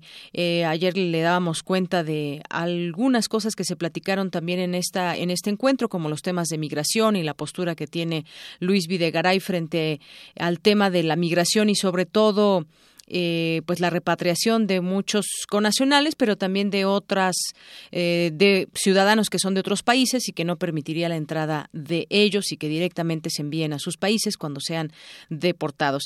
Y bueno, pues justamente hoy en el Vox Populi le preguntamos acerca de pues qué opinan acerca de que Estados Unidos eh, pues opine sobre el proceso electoral de México o esto que mencionó con respecto a que la izquierda no es bienvenida bienvenida para ellos eh, si alguien de la izquierda llega a México y esto pues obviamente refiriéndose a Andrés Manuel López Obrador. Pero vamos a escuchar este Vox Populi.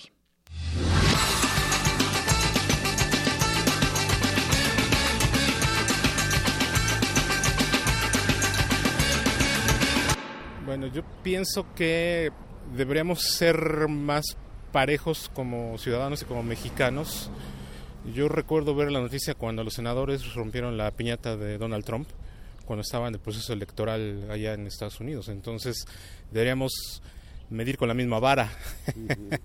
¿Cómo pedimos a Estados Unidos o cualquier otro país que no intervengan o que no den declaraciones respecto a las elecciones o al clima electoral que tenemos aquí cuando nosotros también lo hacemos? Entonces, yo creo que lo ideal es que se aplicara lo que sabiamente dijo Benito Juárez, ¿no? Respetar a los demás y los procesos son internos.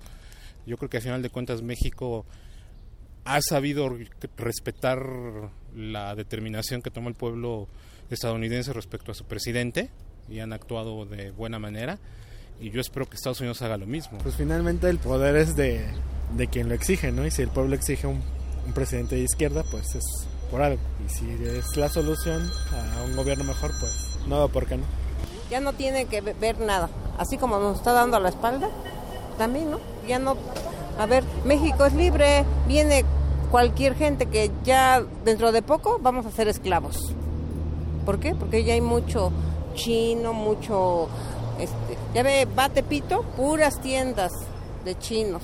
Pues no, la verdad no, porque pues cada quien tiene su país, tiene su presidente para que cada quien haga lo que ya ve que pues cada quien forma de, de pensar, todos pensamos distinto, pero pues cada quien está en su lugar y él por allá que él haga lo que quiera en su país.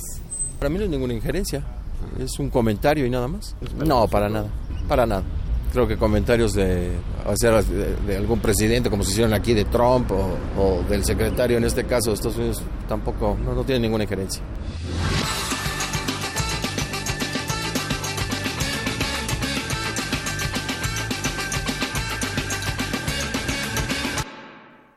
Continuamos aquí en Prisma RU. También muchas gracias a Diogenito que nos escribe a través de Twitter. Nos dice también oyéndolos y dando eh, aquí seguimiento a todas las informaciones que vamos dando a conocer aquí en Prisma RU.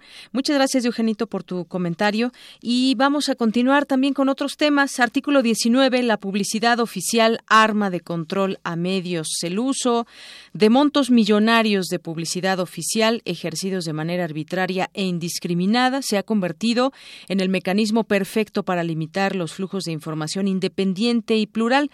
Esto lo documentó la organización Artículo 19 en su informe 2016, Libertades en Resistencia, donde califica ese año como el más violento para la prensa en México. Pues sí, efectivamente, en muchas ocasiones hemos dado o se ha dado cuenta sobre lo que sucede en algunos medios, donde les cortan la, la publicidad oficial y que es pues entrada de dinero y entonces, bueno, pues se limita muchas veces a seguir ejerciendo desde ahí, pues los, pues los temas de administrativos también de los propios medios de comunicación. Y entonces de pronto también si alguien paga alguna publicidad, pues bueno, ya siente que no se debe platicar o decir nada en contra de la persona o del, o del tema que se vaya a tratar, dado que pues hubo ahí un apoyo económico. Bueno, pues sin duda interesante esto que, que da a conocer artículo 19 y también dice que así la publicidad oficial funge como caja chica de los gobiernos y como instrumento de presión para fijar las líneas editoriales de los medios para promover las, a las figuras públicas en turno, señala. El reporte da cuenta de que en ese periodo se registraron 426, 426 agresiones contra la prensa, ataques que continúan en aumento, pues crecieron 7% más respecto de 2015, cuando se documentaron 397. Esta organización de derechos humanos que trabaja a escala global para proteger y promover las garantías a la libertad de expresión advierte que para quienes ejercen este derecho en México tienen que enfrentarse a un terreno que de facto los pone en desventaja frente a su adversario. Pues sí, eso es parte de lo que ha eh, sucedido en estos últimos años, no sé, no, no me gustaría dar un, un aproximado desde hace cuántos años, pero viene sucediendo hace, hace tiempo. Y bueno, además de esta información que le damos a conocer, también eh, se detectaron 855 fosas clandestinas en nueve años, da a conocer la Comisión Nacional de los Derechos Humanos de 2007 a septiembre de 2016. Se tienen reportes oficiales de 855 fosas clandestinas, exhumados 1.548 cadáveres. Solo en cuatro estados, Coahuila, Colima, Nuevo León y Veracruz, fueron extraídos casi 36.000 fragmentos de restos humanos. Esto lo dio a conocer la CNDH en el informe especial sobre desaparición aparición de personas y fosas clandestinas en México y que bueno que ya se va teniendo el conteo para eh, ver de qué tamaño es el, problema y que las propias autoridades puedan de esta manera pues eh, evitar y, es un problema eh, es un problema mm, generalizado en muchos en muchos gobiernos pero también un problema que tiene una solución coordinada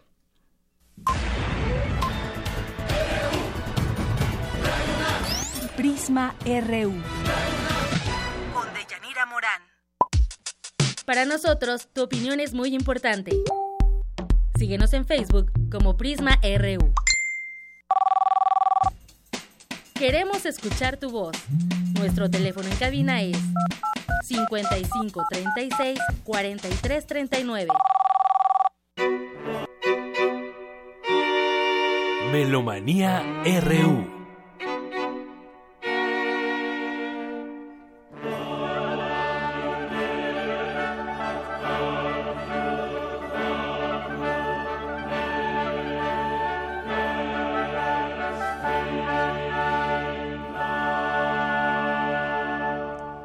pues siempre Dulce Wet, nuestra jefa de discoteca aquí en Radio UNAM, nos tiene gratas sorpresas. Bienvenida, Dulce. Muchísimas gracias, Deyanira. Muchísimas gracias todo el equipo de Prisma RU y estimada audiencia atenta.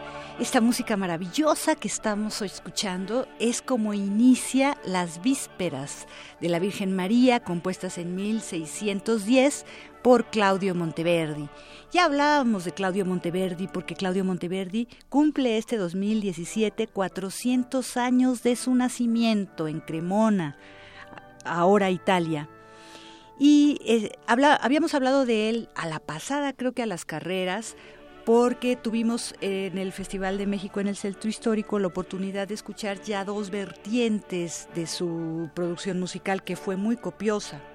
Estamos hablando de un hombre que además manejaba tanto la polifonía como el principio de lo que fue la ópera, que era como al contrario, dejar que eh, individuos tuvieran un, un diálogo constante, un parlamento, como lo dirían los italianos, para que entonces se establecieran nada más una música como muy delgada, con una sola líneas melódicas y acompañamiento.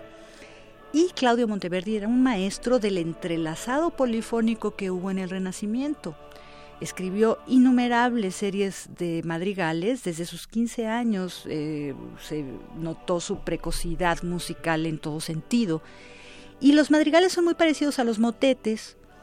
Lo que sucede es que los textos nada más cambian en cuanto a que en el madrigal el texto es secular y en el motete el texto es religioso. Pero digamos que era un músico que podía eh, componer tanto para la corte, tanto para la iglesia, y entonces manejaba muy bien ambas vertientes. Ahora estamos escuchando el Dixie Dominus, parte de, su Selva Morale, que es mucho de lo que compuso él como eh, maestro de capilla en la Catedral de San Marcos. Y precisamente la venexiana que visitó a México por en pretexto de estos 450 años de nacimiento de Monteverdi para interpretar los distintos materiales, bueno, pues ya hemos escuchado en Bellas Artes el Orfeo, con una versión muy moderna de eh, tanto como que de coreografía, como de vestuario, como de escenografía, pero bueno, eso se discutirá después, si quieres. Y eh, el, tuvieron también la, una, una presentación en el Colegio de México hablando un poco de todos los temas amorosos y seductores, eróticos, porque eh, los madrigales, decía Monteverdi en ese octavo libro, que son eróticos, guerreros y eróticos. Y tenía mucha música mucho, muy interesante, las pláticas también lo fueron. Y ahora, este domingo a las 12 del día, en nuestro anfiteatro Simón Bolívar, justo Sierra 16, y digo nuestro porque es de la UNAM, precisamente, se presenta eh, la Venexiana, este importante grupo de música renacentista, presenta las vísperas de la Basílica de San Marcos. Esto no, eh, digamos, tenemos muchísimos discos en, la discoteca de nuestra emisora y nosotros como melómanos, pero esta música no la tenemos. Esto es como un hallazgo.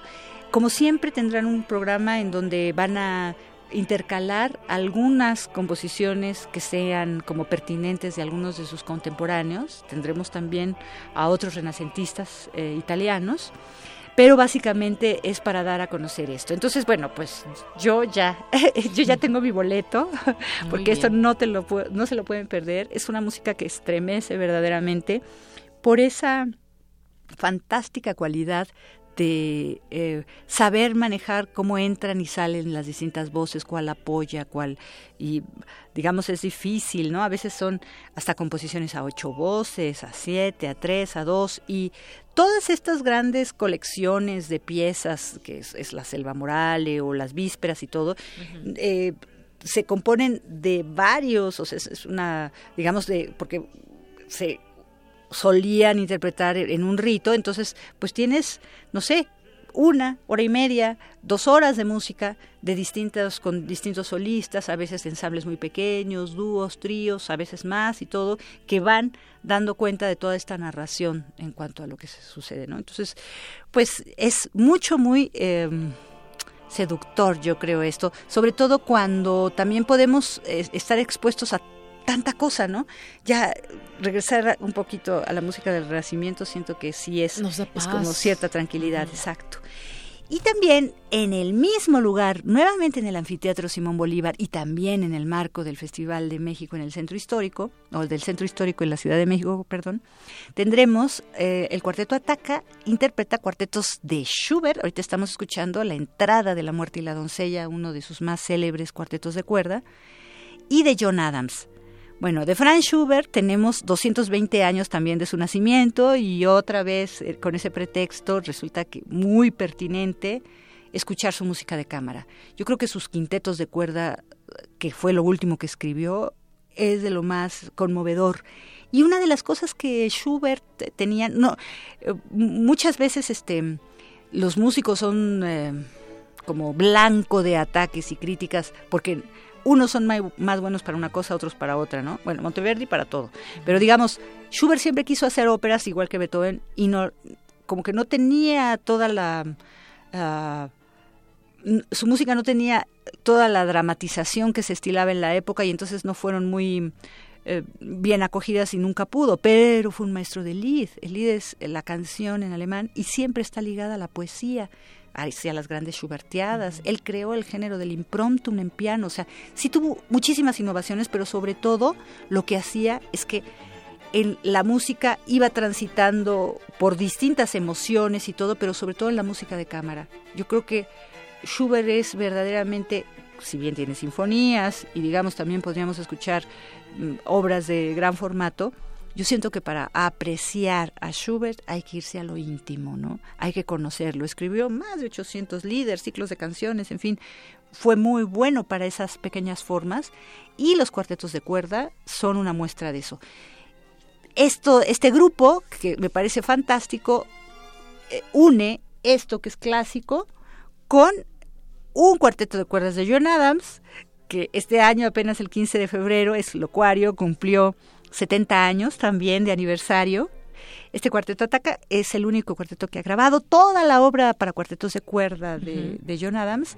Y bueno, a él se le califica como que está dentro de la corriente minimalista, pero no nació en la, digamos, eh, Steve Reich y Philip Glass nacieron en 1936 y 37, los 80 años de Radio UNAM se celebran con ellos también. Y entonces eh, es distinto a la concepción de un músico que trabaja el minimalismo, pero eh, digamos nacido dos décadas después, no, nacido en 1900. Eh, digo, un, diez años después, en 1947, porque él dice que lo que lo que le gusta del minimalismo es que puede ayudar a hacer grandes estructuras. Mira, lo pongo en sus palabras. Él dice: en lugar de establecer pequeños motores de materiales motívicos y dejarlos correr libremente en una especie de reproducción aleatoria del contrapunto, he usado el tejido de repetir continuamente las células para forjar grandes formas arquitectónicas, la creación de una red de actividad que incluso en el curso de un movimiento individual es más detallada, más variada y tiene tanto de luz y de obscuridad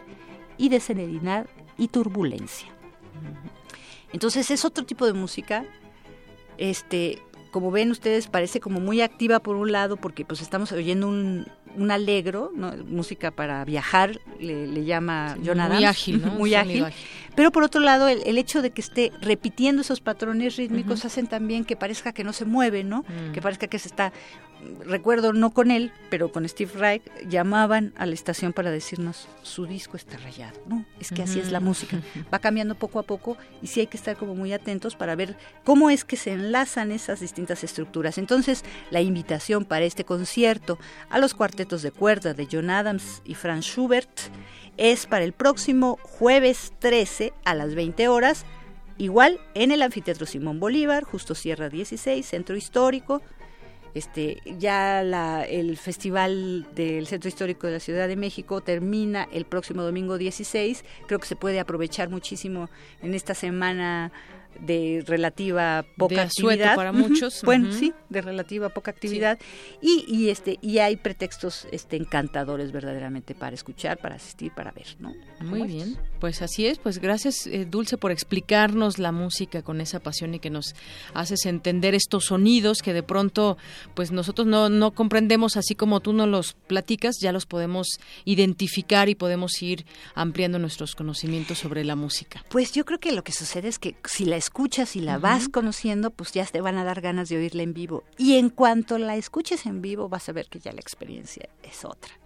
ya, ya, ya estás infectado y ya no puedes dejar de escucharla. muy bien, pues infectémonos.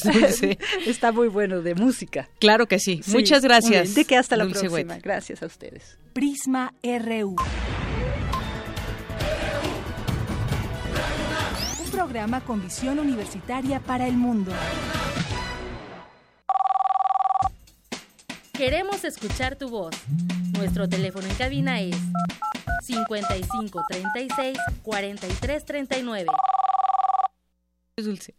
Y bueno, pues continuamos ahora con la cantera RU, la cantera universitaria. Virginia Sánchez y Antonio Quijano entrevistaron a Mauricio Rosas, estudiante de la preparatoria 9, y es el primer universitario en conseguir la medalla de oro en la Olimpiada Nacional de Física. Adelante. Mauricio Leonardo Rosas Gómez es estudiante de la Preparatoria 9 de la UNAM y ha sido el primer universitario en conseguir la medalla de oro en la Olimpiada Nacional de Física. Conozcamos más sobre este prominente universitario. Nací en un hospital del Estado de México el 28 de enero del 99, pero he vivido toda mi vida en el DF, entonces prácticamente puedo decir que nací aquí, en la ciudad tengo dos hermanos mayores y dos hermanos menores, entonces soy exactamente el en medio. Recuerdo que en la infancia yo jugaba muchos videojuegos, entonces este, pues desde pequeño jugaba con mis tías o con mis hermanos y siempre me ha gustado y hasta la fecha. Entonces, pues puede decir que mi infancia fue muy tranquila al respecto, o sea, yo viví con mi familia materna un tiempo, luego con mis dos papás y vivía tranquilo, bien. sí, mucho tiempo atrás, pues siempre me había gustado como hacer cuentas, ¿no? O sea, siempre me gustaron los números. Yo tenía unos este, juguetes de figuritas de M&M's, que eran como frascos donde guardabas los chocolates, ¿no? Pero eran con forma de tres, entonces eran cuatro diferentes y los podía formar como yo quisiera. Y me ponía a contar de cuántas maneras diferentes los podía armar. Y pues así muchas cosas que me han interesado desde pequeño, me llama mucho la atención la ciencia cuando yo estaba en la secundaria supe que para entrar al poli en los CECITs tienes que ya saber qué vas a estudiar. Y pues yo todavía no estaba seguro si estudiar algo de química o de matemáticas que es de área 1 o área 2 ¿no? en la prepa. Y pues dije no necesito más tiempo para decidir. Y pues como en la prepa tienes dos años antes de que decidas tu área en el último año en sexto pues me decidí meterme en una prepa en vez de poli. Estoy en la prepa 9 pues creo que ha sido la mejor experiencia académica de mi vida y no nada más por los profesores o por lo que hay sino por la compañía. He encontrado amigos muy cercanos y muy valiosos que tengo desde que entré y pues es algo que no, no encuentras en todos lados. La UNAM tiene una riqueza espectacular en ese sentido. Yo cuando entré a la preparatoria empecé a participar en un concurso que se llama Olimpiada Universitaria del Conocimiento. Y ahí obtuve una medalla de plata desde mi primer año y un profesor me dijo que existía la Olimpiada Metropolitana y que con esa yo podía después pasar al nacional. Entonces eso me llamó mucho la atención. Y ese año yo participé y obtuve una medalla de bronce en la Metropolitana, pero solamente pasaban los ocho mejores participantes del DF y yo quedé noveno entonces me quedé como muy cerca y dije, no, pues la próxima vez lo voy a, voy a hacer mejor. Y pues me estuve preparando todo ese año y esta última ocasión ya me fue muy bien en la Metropolitana y ya pude ser parte de los ocho que representan el DF me parece que la física es la ciencia que mejor explica todos los fenómenos a nuestro alrededor, bueno, no todos, este, con matemáticas. O sea, es una fusión perfecta entre las ideas formales de las matemáticas con la naturaleza, con el universo. Entonces, eso me llama mucho la atención paso mucho tiempo en la escuela, aunque tengo clases, por ejemplo, de 7 a 2, por decir algo, a veces me quedo como hasta las 6, porque pues mis amigos están ahí, entonces me gusta estar con ellos, platicar, o me voy un rato a estudiar con el profesor Luis Vieira, se llama quien me ha estado entrenando. Realmente es poco tiempo el que paso en mi casa, entonces el tiempo que estoy en mi casa prácticamente o estoy dormido o descansando, y pues ese tiempo que estoy descansando, pues a veces lo ocupo jugando videojuegos, o tengo un telescopio que hace poco me gané en una trivia de internet, y pues este, cuando veo que cielo está despejado, salgo a ver algunos planetas o la luna, o así a simple vista ver las estrellas. Me gusta mucho.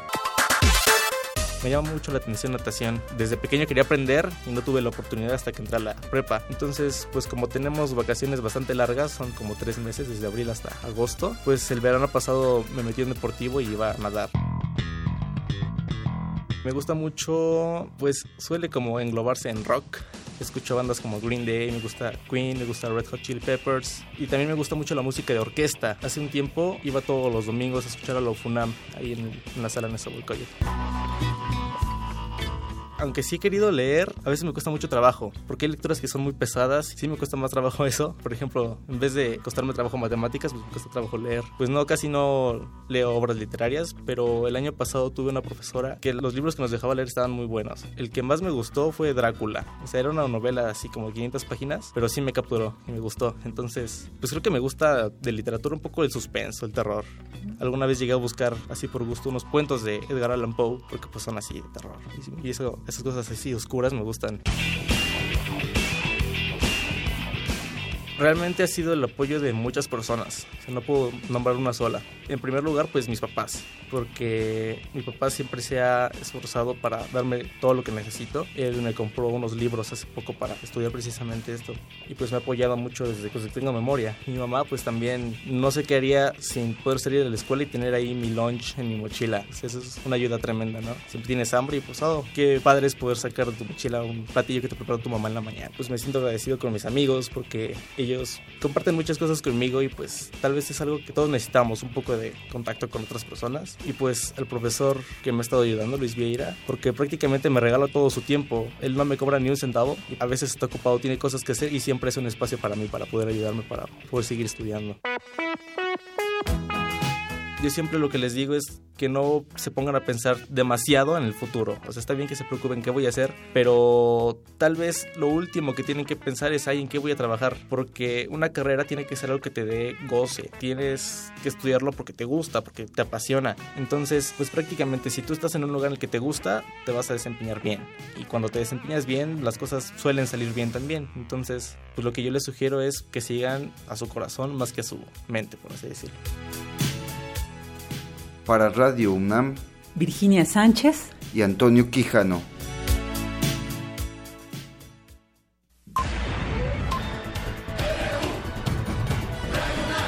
Prisma RU. Con Deyanira Morán. Queremos escuchar tu voz. Nuestro teléfono en cabina es 55 36 43 39. Para nosotros, tu opinión es muy importante. Síguenos en Facebook como Prisma RU. RU. Pues vámonos al Zarpazo RU, ahora sí para en oreja, porque nos dijo al inicio Isaí que iba a regalar boletos para ir a ver a Pumas contra Toluca. Así es, cuatro pases dobles, solo me tienen que decir eh, cuánto dinero hay que invertirse en el Mundial de 2026, pero eh, más adelante vamos a soltar esta información. Y bueno, vamos a dar inicio al zarpazo porque siete exponentes integrantes del equipo de, de, esgrima de la UNAM clasificaron a la Universidad Nacional 2017 luego de obtener su pase en el clasificatorio. En la eliminatoria participaron 115 esgrimistas de instituciones de educación superior del país que participaron por un boleto de los 11 disponibles para cada una de las tres ramas, el sable, espada y florete. Además, cuatro integrantes de tenis de mesa conformarán el equipo representativo del UNAM para acudir a la universidad. En el clasificatorio de tenis de mesa participaron 34 exponentes de ocho universidades del Estado y de la Ciudad de México, quienes compitieron por uno de los cuatro boletos disponibles. Ahora solo falta conocer a los clasificatorios, bueno, quienes clasifican de atletismo, box y gimnasia aeróbica para terminar de integrar la delegación del UNAM. Y pasando a más información, con apenas 14 años de edad, Natalia Botello consiguió la medalla de oro en esgrima en el Campeonato Mundial Juvenil celebrado en Bulgaria. La oriunda de Baja California logró de esta forma su segunda presea en el certamen, ya que días previos se llevó el bronce en la categoría de cadete. Y bien, como bien lo comentabas, Deyanira, el domingo Pumas enfrentará al superlíder de la tabla general, a Toluca, y dentro de los vestidores del club universitario están conscientes que será un duelo complicado. Por su parte, el delantero chileno Nicolás Castillo reconoció que quiere ser campeón con el cuadro del Pedregal y dejó claro que cambiaría el, liderato de goleo que actualmente ostenta con ocho, con ocho goles por alzar el título del torneo mexicano. Además, explicó que el cuadro azul debe remar contracorriente en relación con otros equipos que se caracterizan por las grandes contrataciones que realizan. Escuchemos lo que dijo Nico Castillo. Puma como, equipo grande y todo, siempre tiene que estar peleando y nosotros eso es lo que, lo que queremos. Dentro del plantel también no, nos proponemos eso, pero sabemos que nuestro equipo sí eh, eh, es diferente a los otros. Los otros tienen más dinero, más tienen mejores refuerzos, nosotros somos gente más jóvenes de la cantera y todo eso y, y sí tenemos que esforzarnos el triple a veces para poder ganarle equipos grandes que tienen mucho más nivel que nosotros, pero sí nosotros estamos dentro de los primeros lugares, fácil, primero, segundo, tercero, estamos ahí siempre peleando y, y esa, este año queremos queremos entrar en liguilla y queremos algo hacer algo grande. Castillo sigue en duda para enfrentar el domingo a los Diablos Rojos en la jornada 13 del balompié mexicano. Sin embargo, bueno, pues ya hay más eh, con este Jesús Gallardo, pues ya hay otro referente a la ofensiva de los Pumas que igualmente puede hacer el trabajo de delantero. También tenemos a Matías Brito, que bueno, igual en cada partido que juega mete uno o dos goles. Y el próximo, el próximo fin de semana, la próxima jornada, van a enfrentar nuevamente a Tigres, esta vez en la Liga MX, allá en Monterrey. Entonces, este partido les va, digamos que a, les, les va a ayudar a foguear para poder enfrentar a Tigres con quien ya han perdido en distintas ocasiones.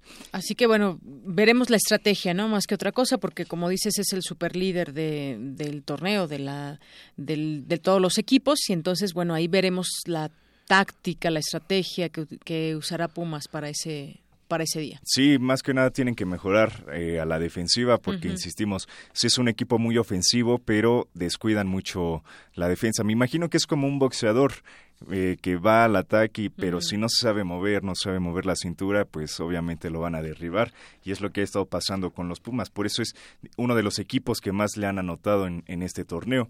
Y Víctor Montagliani, presidente de la CONCACAF, reveló que México, Estados Unidos y Canadá apuntan para formar una candidatura conjunta para albergar el Mundial de 2026. Se espera que la FIFA elija el, la sede en mayo del 2020. Y bueno, esto se plantea en, el, en un momento eh, bueno, en un momento así geopolítico, donde el presidente Donald Trump ha expresado su deseo de construir un muro en la frontera entre México y Estados Unidos y además pues ya ha firmado varias órdenes ejecutivas que ha cerrado las puertas a ciertas nacionalidades. Entonces esto estaría un poquito complicado con el tema de Estados Unidos.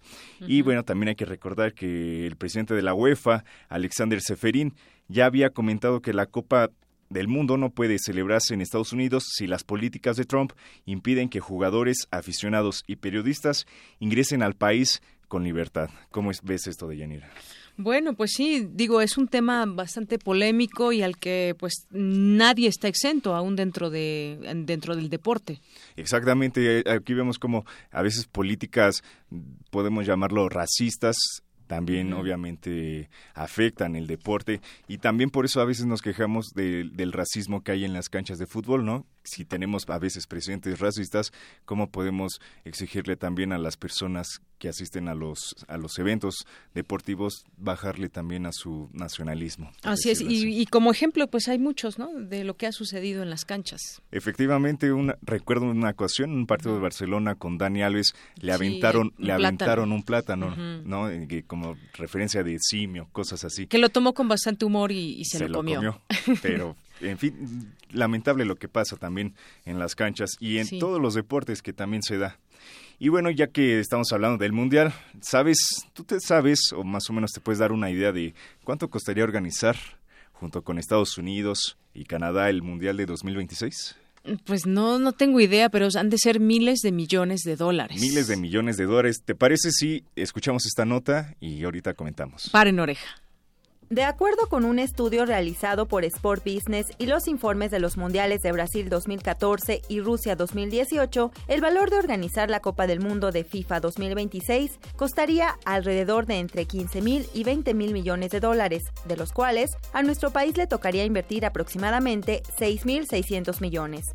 Esta cantidad sería resultado de la remodelación de estadios, inversión en seguridad, servicios de comunicación, marketing, tecnología y logística. Según los informes de las Copas del Mundo de Sudáfrica 2010 y Brasil 2014, la inversión se duplicó respecto a los presupuestos iniciales, lo que despertó el malestar de la población que albergó estos eventos. Por lo que Gianni Infantino, presidente de la FIFA, tiene en mente un proyecto para reducir los costos de organización, las de sedes conjuntas. En 2014, Canadá se postuló para el Mundial 2026. Al año siguiente, Estados Unidos coqueteó una vez más con la posibilidad de postularse y hace algunos meses, Decio de María, presidente de la Federación Mexicana de Fútbol, lo puso en la mesa. Desde 1994, América del Norte no tiene la posibilidad de albergar un mundial. La ocasión más cercana fue cuando disputó con Qatar el campeonato del 2022. La historia ya la conocemos. Medio Oriente tendrá su certamen entre una serie de acusaciones de corrupción para ganar la justa y sobre la explotación laboral en la construcción de sus estadios. Para Víctor Montaliani, presidente de la CONCACAF, las tres sedes son posibles y si ganó el Leicester en la Premier League, esto también se puede hacer. Bueno, ya escuchamos en la nota el dato de cuánto va a costar eh, eh, organizar el Mundial, pero también es importante pues, remarcar qué pasa después con las sedes en los Mundiales y también en los Juegos Olímpicos. Por ejemplo, en los Juegos Olímpicos de Brasil 2014 ya hay imágenes de los estadios donde se le invirtió buena lana que están prácticamente en el olvido. En el olvido. Y así ha pasado con todas las villas olímpicas que se han construido en el mundo. Así es, y bueno, pues para muestra basta un botón, de pronto pues la alberca olímpica, esa alberca que se inauguró en su momento para dar paso y dar cabida a muchas eh, a muchos deportistas de talla internacional, pues de pronto no ha tenido la suficiente, pues hace un esfuerzo, pero vaya, no hemos tenido de, de esos tiempos a la fecha grandes inversiones en, en centros deportivos. Y también todo depende también de las economías de los países. Por ejemplo, México solo no creo que pueda organizar un mundial, ya sería muy complicado, ya no es como el mundial del 86, me, me explico, ya es, ya es más complicado, también por toda la deuda pública que tiene, que está cargando. Pero bueno, eso ya es otro tema. Entonces espero que hayan parado oreja, porque ahí viene la respuesta y les y bueno, les se comuniquen al 5536-4339 y me digan eh, cuánto costaría la organización y a México cuánto le costaría. Y ya para terminar, este sábado se jugará una edición más del clásico de la capital española entre el Real y el Atlético de Madrid. Ambos conjuntos parten como favoritos para llevarse el derby de esta temporada. El Real Madrid viene con paso casi perfecto con 22 de 29 juegos ganados y siendo el máximo líder de la liga con 71 puntos. Por su parte, Atlético de Madrid viene marchando en la tercera posición con 61 puntos.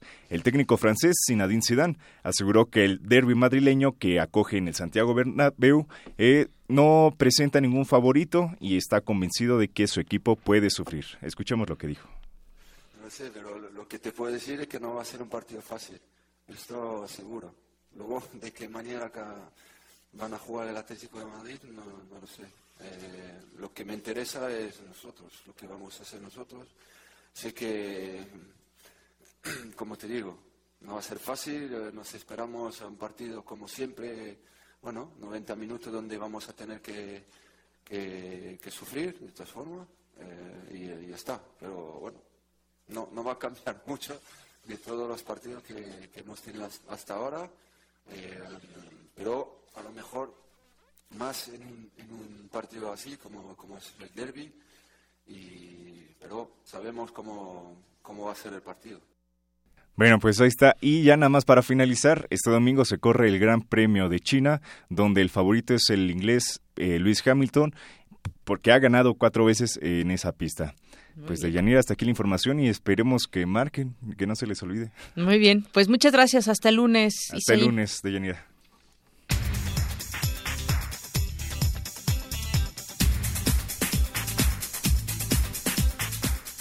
Muy buenas tardes, Jorge Díaz, ¿cómo estás? Bien, de Yanira, pues tenemos aquí la, la información. La, la, última información que tenemos, Fundación UNAM tendrá un boleto conmemorativo del sistema de transporte colectivo Metro que comenzará a venderse en junio. Representantes de la Fundación y del Gobierno de la ciudad informaron que el tiraje será de 10 millones de boletos para conmemorar el 24 aniversario de Fundación UNAM. También hace unos minutos eh, un portavoz del gobierno sueco confirmó la muerte de cuatro personas y graves lesiones a otras doce después del atentado de hoy.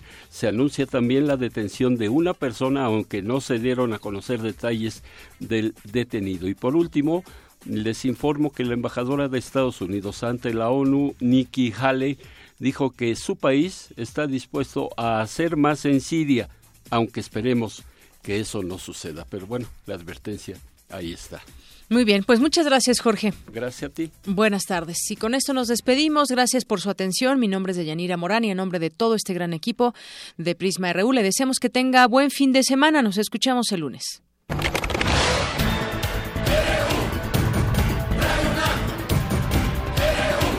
Prisma RU. Los perfiles del acontecer universitario de México y el mundo en una frecuencia. De lunes a viernes, de una a 3 de la tarde.